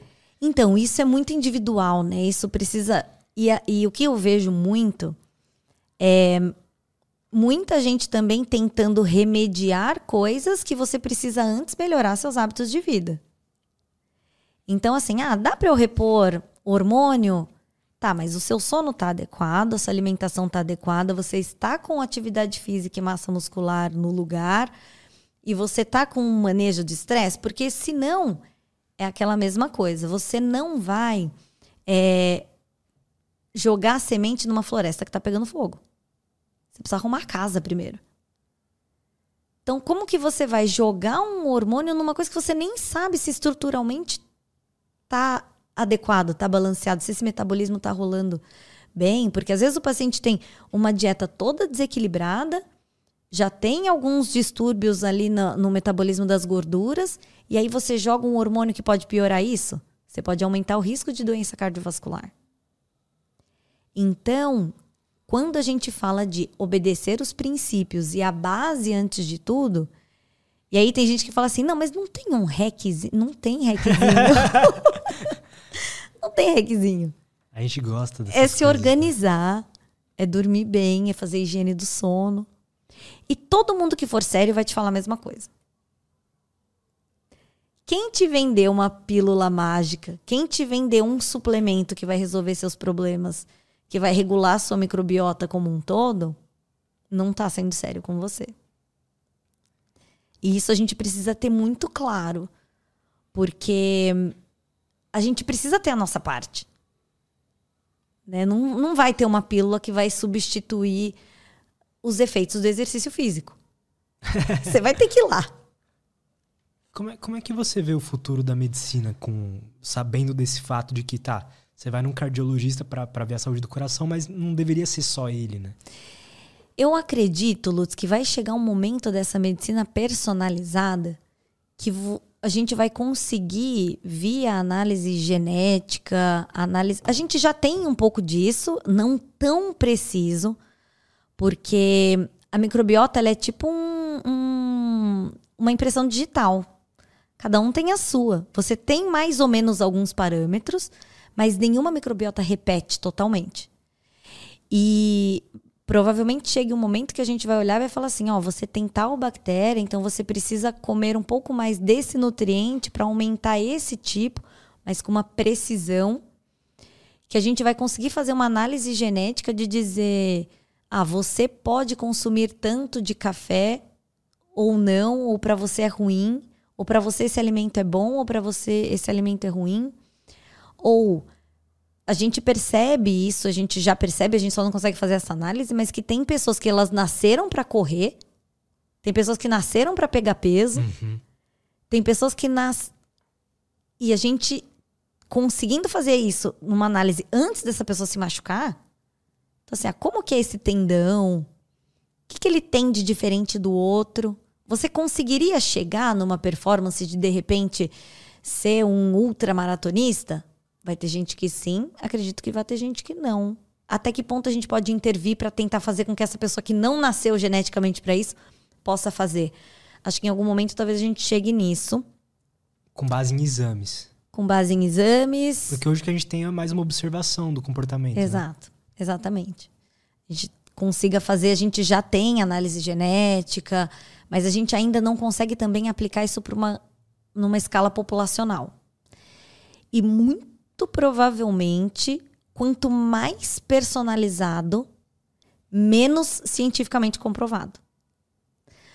Porque isso é para você. Como que você vai conseguir dizer, entendeu? Numa população. Porque todos os números que você tem em estudos científicos, elas são assim, ó, o que funcionou para a maioria. Mas tem aquela, aquela, aquele grupinho ali que não funcionou. E aí? O que, que eles têm de diferente? A gente vai ter que ter uma forma de analisar essas pessoas. Verdade. Não vai poder deixá-las de fora. Verdade. Explodiu a cabeça, né? Então, em algum momento a gente vai chegar nisso. Interessante. Eu tinha pedido para você, para a gente dar um overview de como que é o, o sistema digestório, como é que é todo esse processo. A partir do momento, quando a gente vê um alimento, quando a gente sente o cheiro, a gente já começa a salivar. Então, a partir de agora, todo mundo vai pensando aí, lembrando como isso acontece pessoalmente. Você começa a salivar. Isso é o seu corpo se preparando para receber esse alimento. Por isso que a gente fala que sair de uma reunião estressante, sentar para comer, mastigar e engolir, faz com que você não consiga digerir adequadamente aquele alimento, porque não deu tempo do seu corpo produzir as enzimas digestivas para ajudar a quebrar tanto salivar quanto no estômago. O que, então, é uma enzima exatamente? Enzima é o que ajuda a quebrar. A enzima é uma substância que ela entra em contato com o alimento e ela quebra para esse alimento chegar na menor partícula passível de ser absorvida pelas suas células. Então ele vai quebrar, quebrar, quebrar, quebrar, quebrar, quebrar, até chegar naquele pedacinho que dá para ser absorvido. Tipo, até virar uma proteína, um mineral, é isso? Até virar um aminoácido. É a hum. menor partícula possivelmente absorvida, tá? Lógico que quando a gente fala, que a gente estava falando, né, do intestino permeável, você pode ter moléculas maiores sendo absorvidas, tá? Mas via de regra é a menor partícula possível de num estado saudável seu corpo absorver. Então você quebra, quebra, quebra aquilo. Enquanto você não quebra, aquilo fica no seu intestino até você conseguir quebrar até essas bactérias ajudarem nesse processo ou você eliminar. Então, a gente mastiga com a trituração, você tritura o alimento, isso já é misturado com algumas enzimas salivares e aí a gente engole. Quando a gente engole, ele passa rapidinho aqui pelo esôfago e chega no estômago. O esôfago ele é só Ele é um, um caninho, tubo. ele é um tubinho só de transmissão ali, né? 30 segundos. A girafa demora mais. É, chegou no estômago. No estômago, ele, o estômago ele tem diversas fibras musculares. Ela faz, ela tem diversas direções, justamente para triturar esse alimento de diversas formas. Então ele termina de triturar. E aí você tem o esvaziamento gástrico que ele pode demorar duas a seis horas, depende muito de a complexidade do que você comeu. Então, se são, se é mais líquido, então você nota que se você tomar líquido, por exemplo, pensa assim: se você bater um suco, então você vai lá e faz um suco de manga, rapidinho você nem sente mais aquilo. Mas se você comer a manga, você fica mais tempo saciado, porque você fica mais tempo com aquele seu estômago cheio. Você sinaliza os hormônios, né? Então você tem liberação de grelina, vários hormônios que sinalizam a saciedade e aí você come, e aí esse alimento termina de ser digerido. Quando ele vira uma papa, ele passa para o intestino fino, que é o intestino delgado. O intestino delgado, que é o que, gente, que é dividido né, em duodeno, jejum e ilho, ele é a região do nosso tubo digestivo que tem menos cânceres. É muito raro o câncer de intestino delgado. Muito provavelmente. Ah, é, que é aquela parte mais amarelinha ali, ó. Tá vendo? Aham. Intestino delgado. Então ele passa ali pela cavidade oral, passa pelo esôfago, chega no estômago.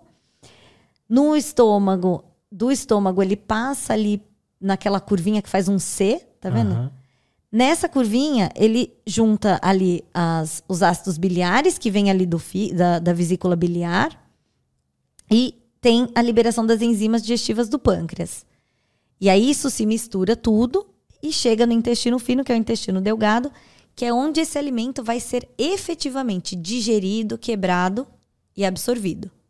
Uma pessoa não consegue viver sem o intestino delgado. Tá? Então, lógico que a gente tem nutrição parenteral, que é pela veia, mas é, não ter o intestino delgado é incompatível com a vida. E aí, o produto final dessa digestão chega ali no seco.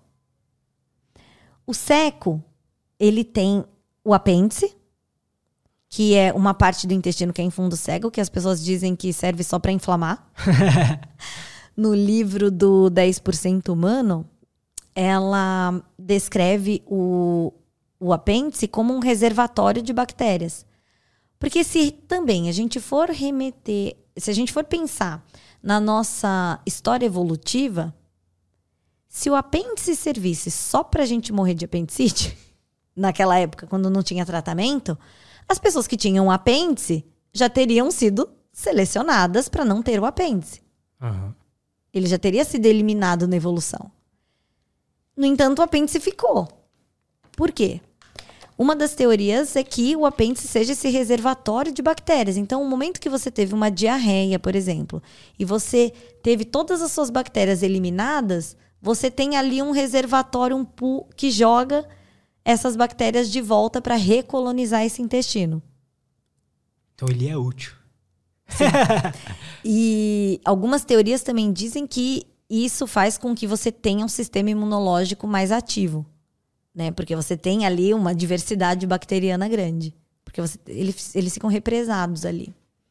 Tanto que o apêndice ele só inflama se ele, é, se ele tem uma obstrução na ponta, e aí você entra em desequilíbrio com essas bactérias. Elas começam a crescer demais ali, que é a apendicite. É, bom, aí esse resto chega ali no seco, e aí do seco ele passa por toda essa moldura que é o intestino grosso. O intestino grosso, ele serve para absorver a água, então por um, pelos canais de sódio, ele absorve o sódio, absorve a água e é, vai chegando fezes mais sólidas até ali o reto. E o, a parte descendente, o reto, é onde tem a maior quantidade de câncer de intestino.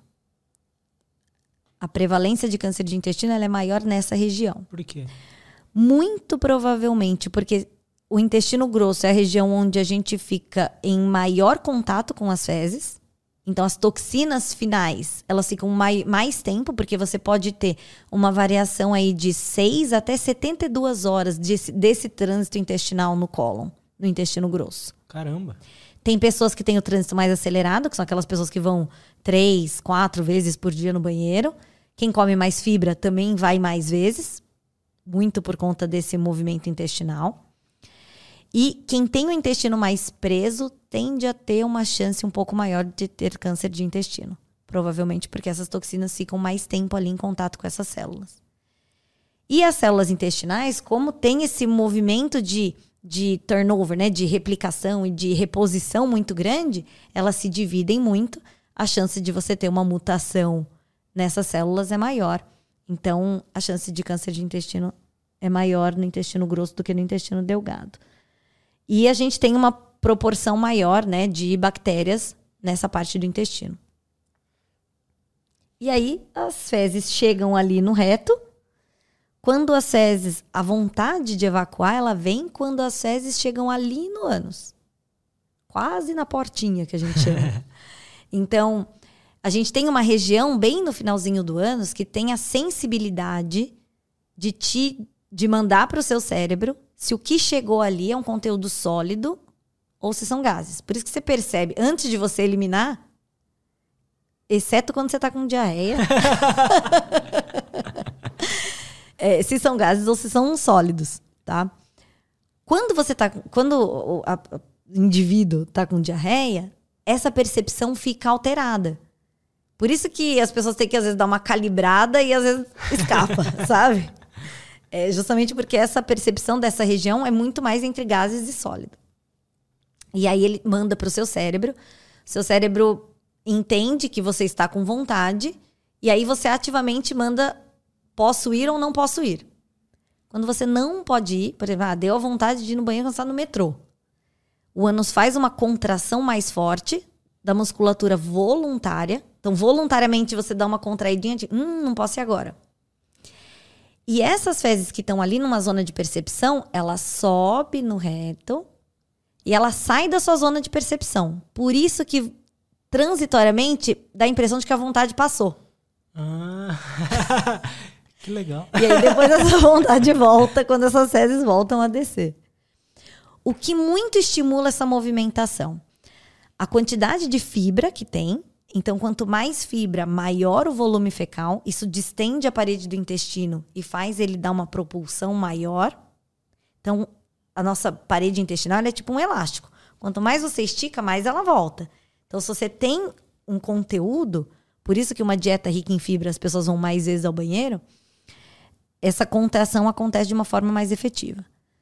Você precisa ter líquido, porque senão eu brinco que é que nem você fazer cimento. Se você não tem líquido, é uma pedra dura. Então, quanto mais água você joga naquele conteúdo, você fica mais, mais pastoso, mais macio, né?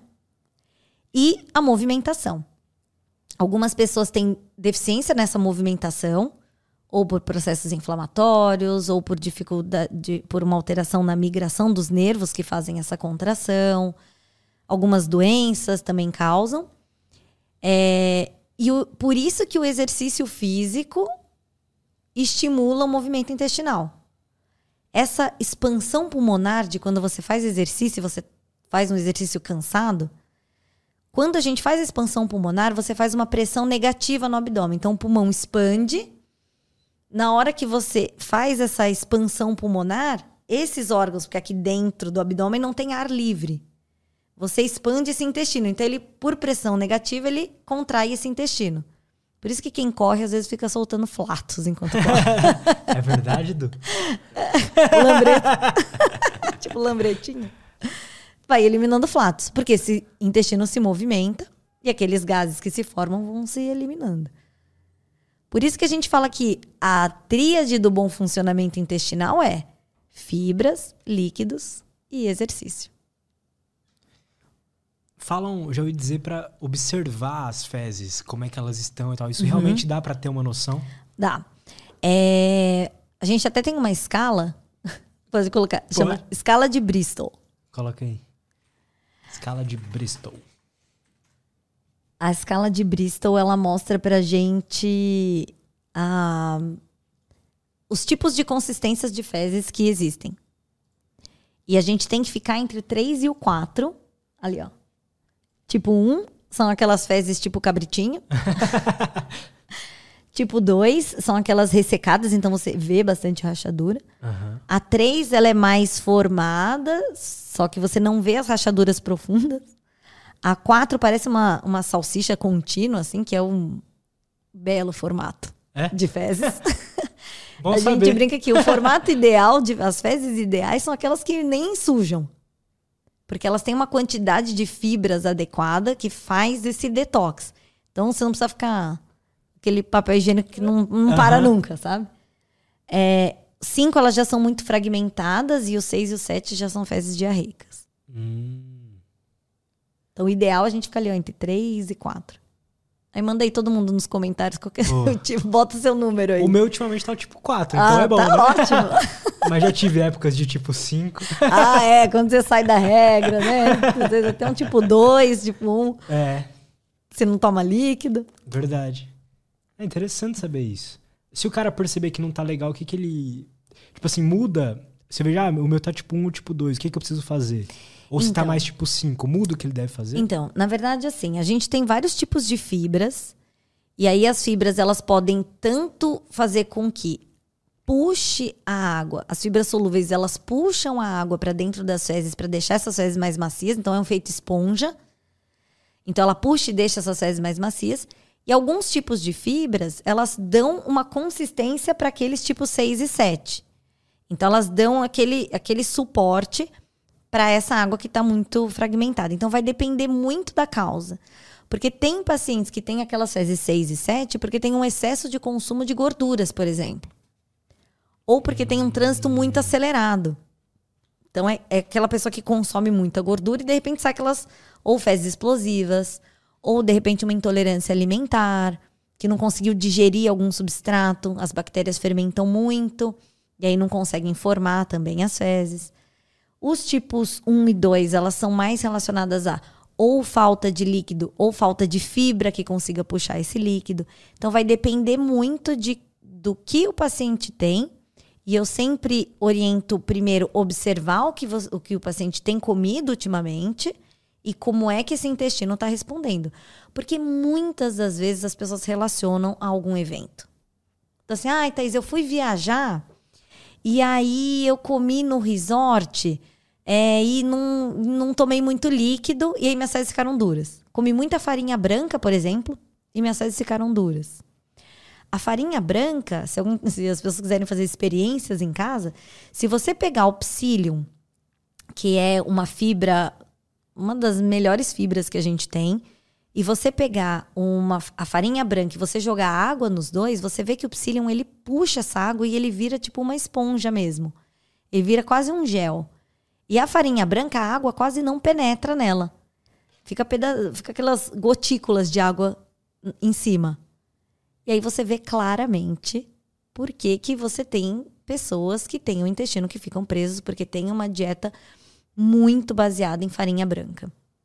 Interessante. Então, no, no fundo, para a gente melhorar a saúde intestinal é consumo, consumir fibras. Consumir fibras. Beber bastante água. Saúde intestinal e a gente fala da saúde do corpo todo, né? Porque até pouco tempo atrás a gente falava em consumir fibras para ter fezes bonitas, né? Uhum.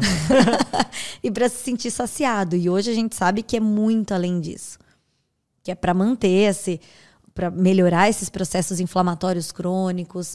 Então, a alimentação ela é a base de tudo que vai acontecer no nosso corpo. É para mim o que mais tá me fazendo ir para esse lado é prevenir doenças é, vindas do estresse, então principalmente de, de mentais, né? Então Sim. depressão, ansiedade, etc. Exato. Mas isso, Lutz, a gente, é, você pensa porque você está mais inserido nesse momento, mas se a gente for ver em termos populacionais, o risco de doença cardiovascular, infarto, diabetes, hum.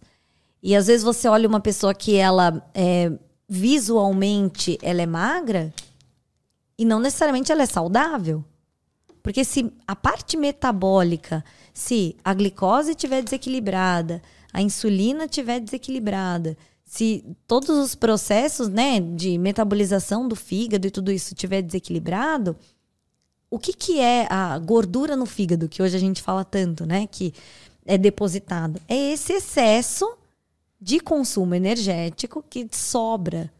E aí você acaba tendo essa deposição aí de, e desenvolvimento de doenças relacionadas ao metabolismo, diabetes, pressão alta, a síndrome metabólica que hoje a gente fala tanto.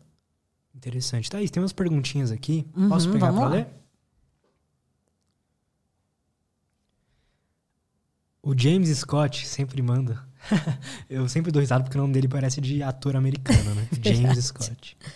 É verdade que o paladar é definido desde a infância? É, a minha mãe deu zero. Ah, conheci uma mãe que deu zero açúcar ao filho e mais velho, o garoto não é viciado e não prefere automaticamente comer um doce. É, tem Sim, essa relação mesmo? Tem. Uh, a gente, antigamente, tinha-se uma ideia de que bactérias só tem no intestino e você não tem bactérias em outros lugares do seu corpo. Quando eles conseguiram estudar via DNA bacteriano, começaram a perceber que você tem DNA bacteriano em outros tecidos que antes a gente considerava que não tinham. Então, já acharam DNA bacteriano no tecido gorduroso, em células cancerígenas. E hoje a gente não consegue dizer exatamente quanto de metabólitos e quanto de bactéria a gente tem de DNA bacteriano que pode passar aí de mãe para filho. E a gente sabe que o desenvolvimento da microbiota da criança, ela vem desde o tipo de parto que ela foi submetida. Então, se a criança nasceu de cesariana, ela tem uma, uma microbiota predominantemente de pele. Se ela nasceu de parto vaginal, ela tem uma microbiota muito mais diversificada, porque na vagina você tem uma microbiota muito mais diversificada. E o que a mãe consumiu de alimento ao longo da vida, os alimentos a que essas crianças foram expostas, também modulam essa microbiota e modulam o paladar dessa criança ao longo do tempo. Lógico que no ser humano, a gente tem que ter muito cuidado quando a gente fala isso, porque você tem inúmeros fatores que também se relacionam e que também interferem. Então, o estresse que essa criança vive, se depois ela é exposta ao doce, ou, ou seja o que for, a outro tipo de paladar. É... Então, a gente tem inúmeros fatores que interferem também, mas existe essa correlação sim. Legal. A Amanda Sabino mandou assim: Boa tarde, eu amo o Lutz Podcast. Obrigado. Sempre tive intestino preso. Agora estou incluindo mini hábitos saudáveis e estou melhorando. É, tomar bastante água assim que acorda pode ajudar? Espirulina é indicado? Então, a gente tem alguns estudos que mostram o benefício da espirulina, é, principalmente nessa parte né, de, de processos inflamatórios. É, agora, sim, a hidratação ela é essencial. É o pilar, porque você imagina, tudo no nosso corpo tem água. Desde os processos digestivos, então, a saliva, todo o suco gástrico. A gente, as fezes, elas continuam com água em quantidades variáveis que são reabsorvidas pelo intestino. É, o nosso sangue, ele, o plasma, ele basicamente é a, ele tem muita água. Então, para todos os processos acontecerem no nosso corpo de forma efetiva, a gente precisa de líquido. E quando a gente fala também de saúde intestinal e de como esses nutrientes vão ser distribuídos ao longo do nosso corpo, isso vai ser via líquido, porque é via sangue. Então a gente precisa dos líquidos. A gente precisa dos íons, a gente precisa dos micronutrientes, a gente precisa de tudo que vem junto com esses líquidos. Eu não sei como eu conheço muita gente que não, não, não bebe água direito, sabe? Que não se hidrata bem. E eu, eu, se eu passo um dia, eu percebo claramente o poder que a hidratação tem no nosso corpo, sabe? Exato. Eu não consigo pensar direito, eu não consigo me concentrar. E... Exatamente. E o nosso corpo, Lutz, o que, que é o que, que é a graça? É a parte boa e a parte ruim, né? Ele é muito adaptável. Então, por mais que você fique sem tomar, seu corpo vai dar um jeito. Tanto que hoje até é uma das coisas que a gente fala sobre a vitamina D, né? Que a vitamina D ela também ela é muito implicada nessa parte tanto da saúde óssea, no metabolismo, na parte intestinal, na defesa, tudo isso. Quando a gente olha o valor da vitamina D no nosso exame laboratorial, aquela vitamina D ela já passou por tantos processos de tirar das células para manter aquele nível sérico que muitas, muitas vezes a gente precisa mesmo de uma suplementação. Porque para chegar naquilo, ela tirou de algum outro lugar. Então, você simplesmente ter o nível dentro dos valores da normalidade não quer dizer que isso está saudável. Um atleta, ele tem uma demanda de vitamina muito diferente do que um paciente acamado. No entanto, o exame laboratorial tem o mesmo valor de referência para as duas pessoas. Então, é isso que a gente fala sobre essa individualização do tratamento, das suplementações, das reposições e tudo isso. Perfeito. Thaís, muito ah, obrigado. Ah, muito bom. Como Pô, curti sempre. demais, curti demais. É, como eu te falei, é, é, algo que eu tô cada vez me interessando mais, querendo ajustar isso na minha vida, porque eu vejo que realmente é, é o principal de tudo, sabe? O alimento, é como a gente tá, tinha falado, é, alimenta tudo. Né? Exatamente, exatamente. E acho que quanto mais as pessoas tomarem essa, essa consciência, né? É, quando a gente fala sobre você não ser tão restrito nem num ponto, nem no outro, é, quando a gente fala sobre carne vermelha, né? O tanto de antibiótico que esses animais receberam, já tiveram estudos mostrando que é, pacientes que consomem muita carne vermelha às vezes têm mais resistência a antibiótico do que pacientes que consomem menos carne vermelha, porque você, você consome aquela carne que estava com antibiótico, que foi dado para aquele alimento, para aquele animal, para que aquele animal ganhasse mais peso, e aquele animal ganha mais peso, por quê? Porque dando antibiótico você diminui a microbiota dele. E será que isso não acontece no, no humano também? Será que o ganho de peso também não está linkado a isso? Então, a gente tem que ser muito criterioso quando a gente cuida da nossa saúde. Tanto na escolha do alimento, quanto na escolha se você precisa realmente de um antibiótico ou não, quanto na escolha dos suplementos. E não adianta, não tem hackzinho. Na escolha das prioridades da vida da pessoa. Né? Exatamente. Né? O que, que você quer para o seu futuro? Né? Como você se vê ali com 70, 80 anos? Acho que todo mundo tem que fazer esse exercício. Eu acho muito difícil. Porque a decisão é agora que a gente toma. É, eu brinco, eu brinco até com os meus amigos que é que nem guardar dinheiro. Sabe? Você tem que começar agora. E não adianta, se cuidar nunca é demais. Você nunca vai falar assim, nossa, guardei dinheiro demais. Acho que não precisava ter guardado tanto. Não. Saúde nunca é demais. Você se cuidar nunca é demais. Perfeito. E como é que a galera pode fazer para te acompanhar mais, ver o que você tá falando? Então, eu tenho uma página do Instagram, que é o Proctologia SP. E eu tenho um canal no YouTube, que eu também vou postando ali alguns vídeos de conteúdo.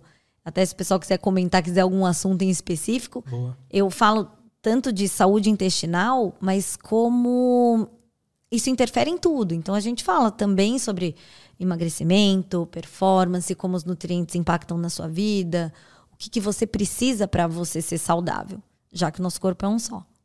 Perfeito. Certo. Muito legal. Muito obrigado mais ah, uma vez. Muito obrigada pelo, pelo presente. convite.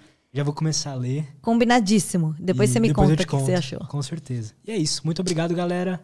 Uh, não esquece de se inscrever no canal, dar like nesse vídeo e, e seguir a Thaís aí nas redes sociais. Muito obrigado, até a próxima e tchau.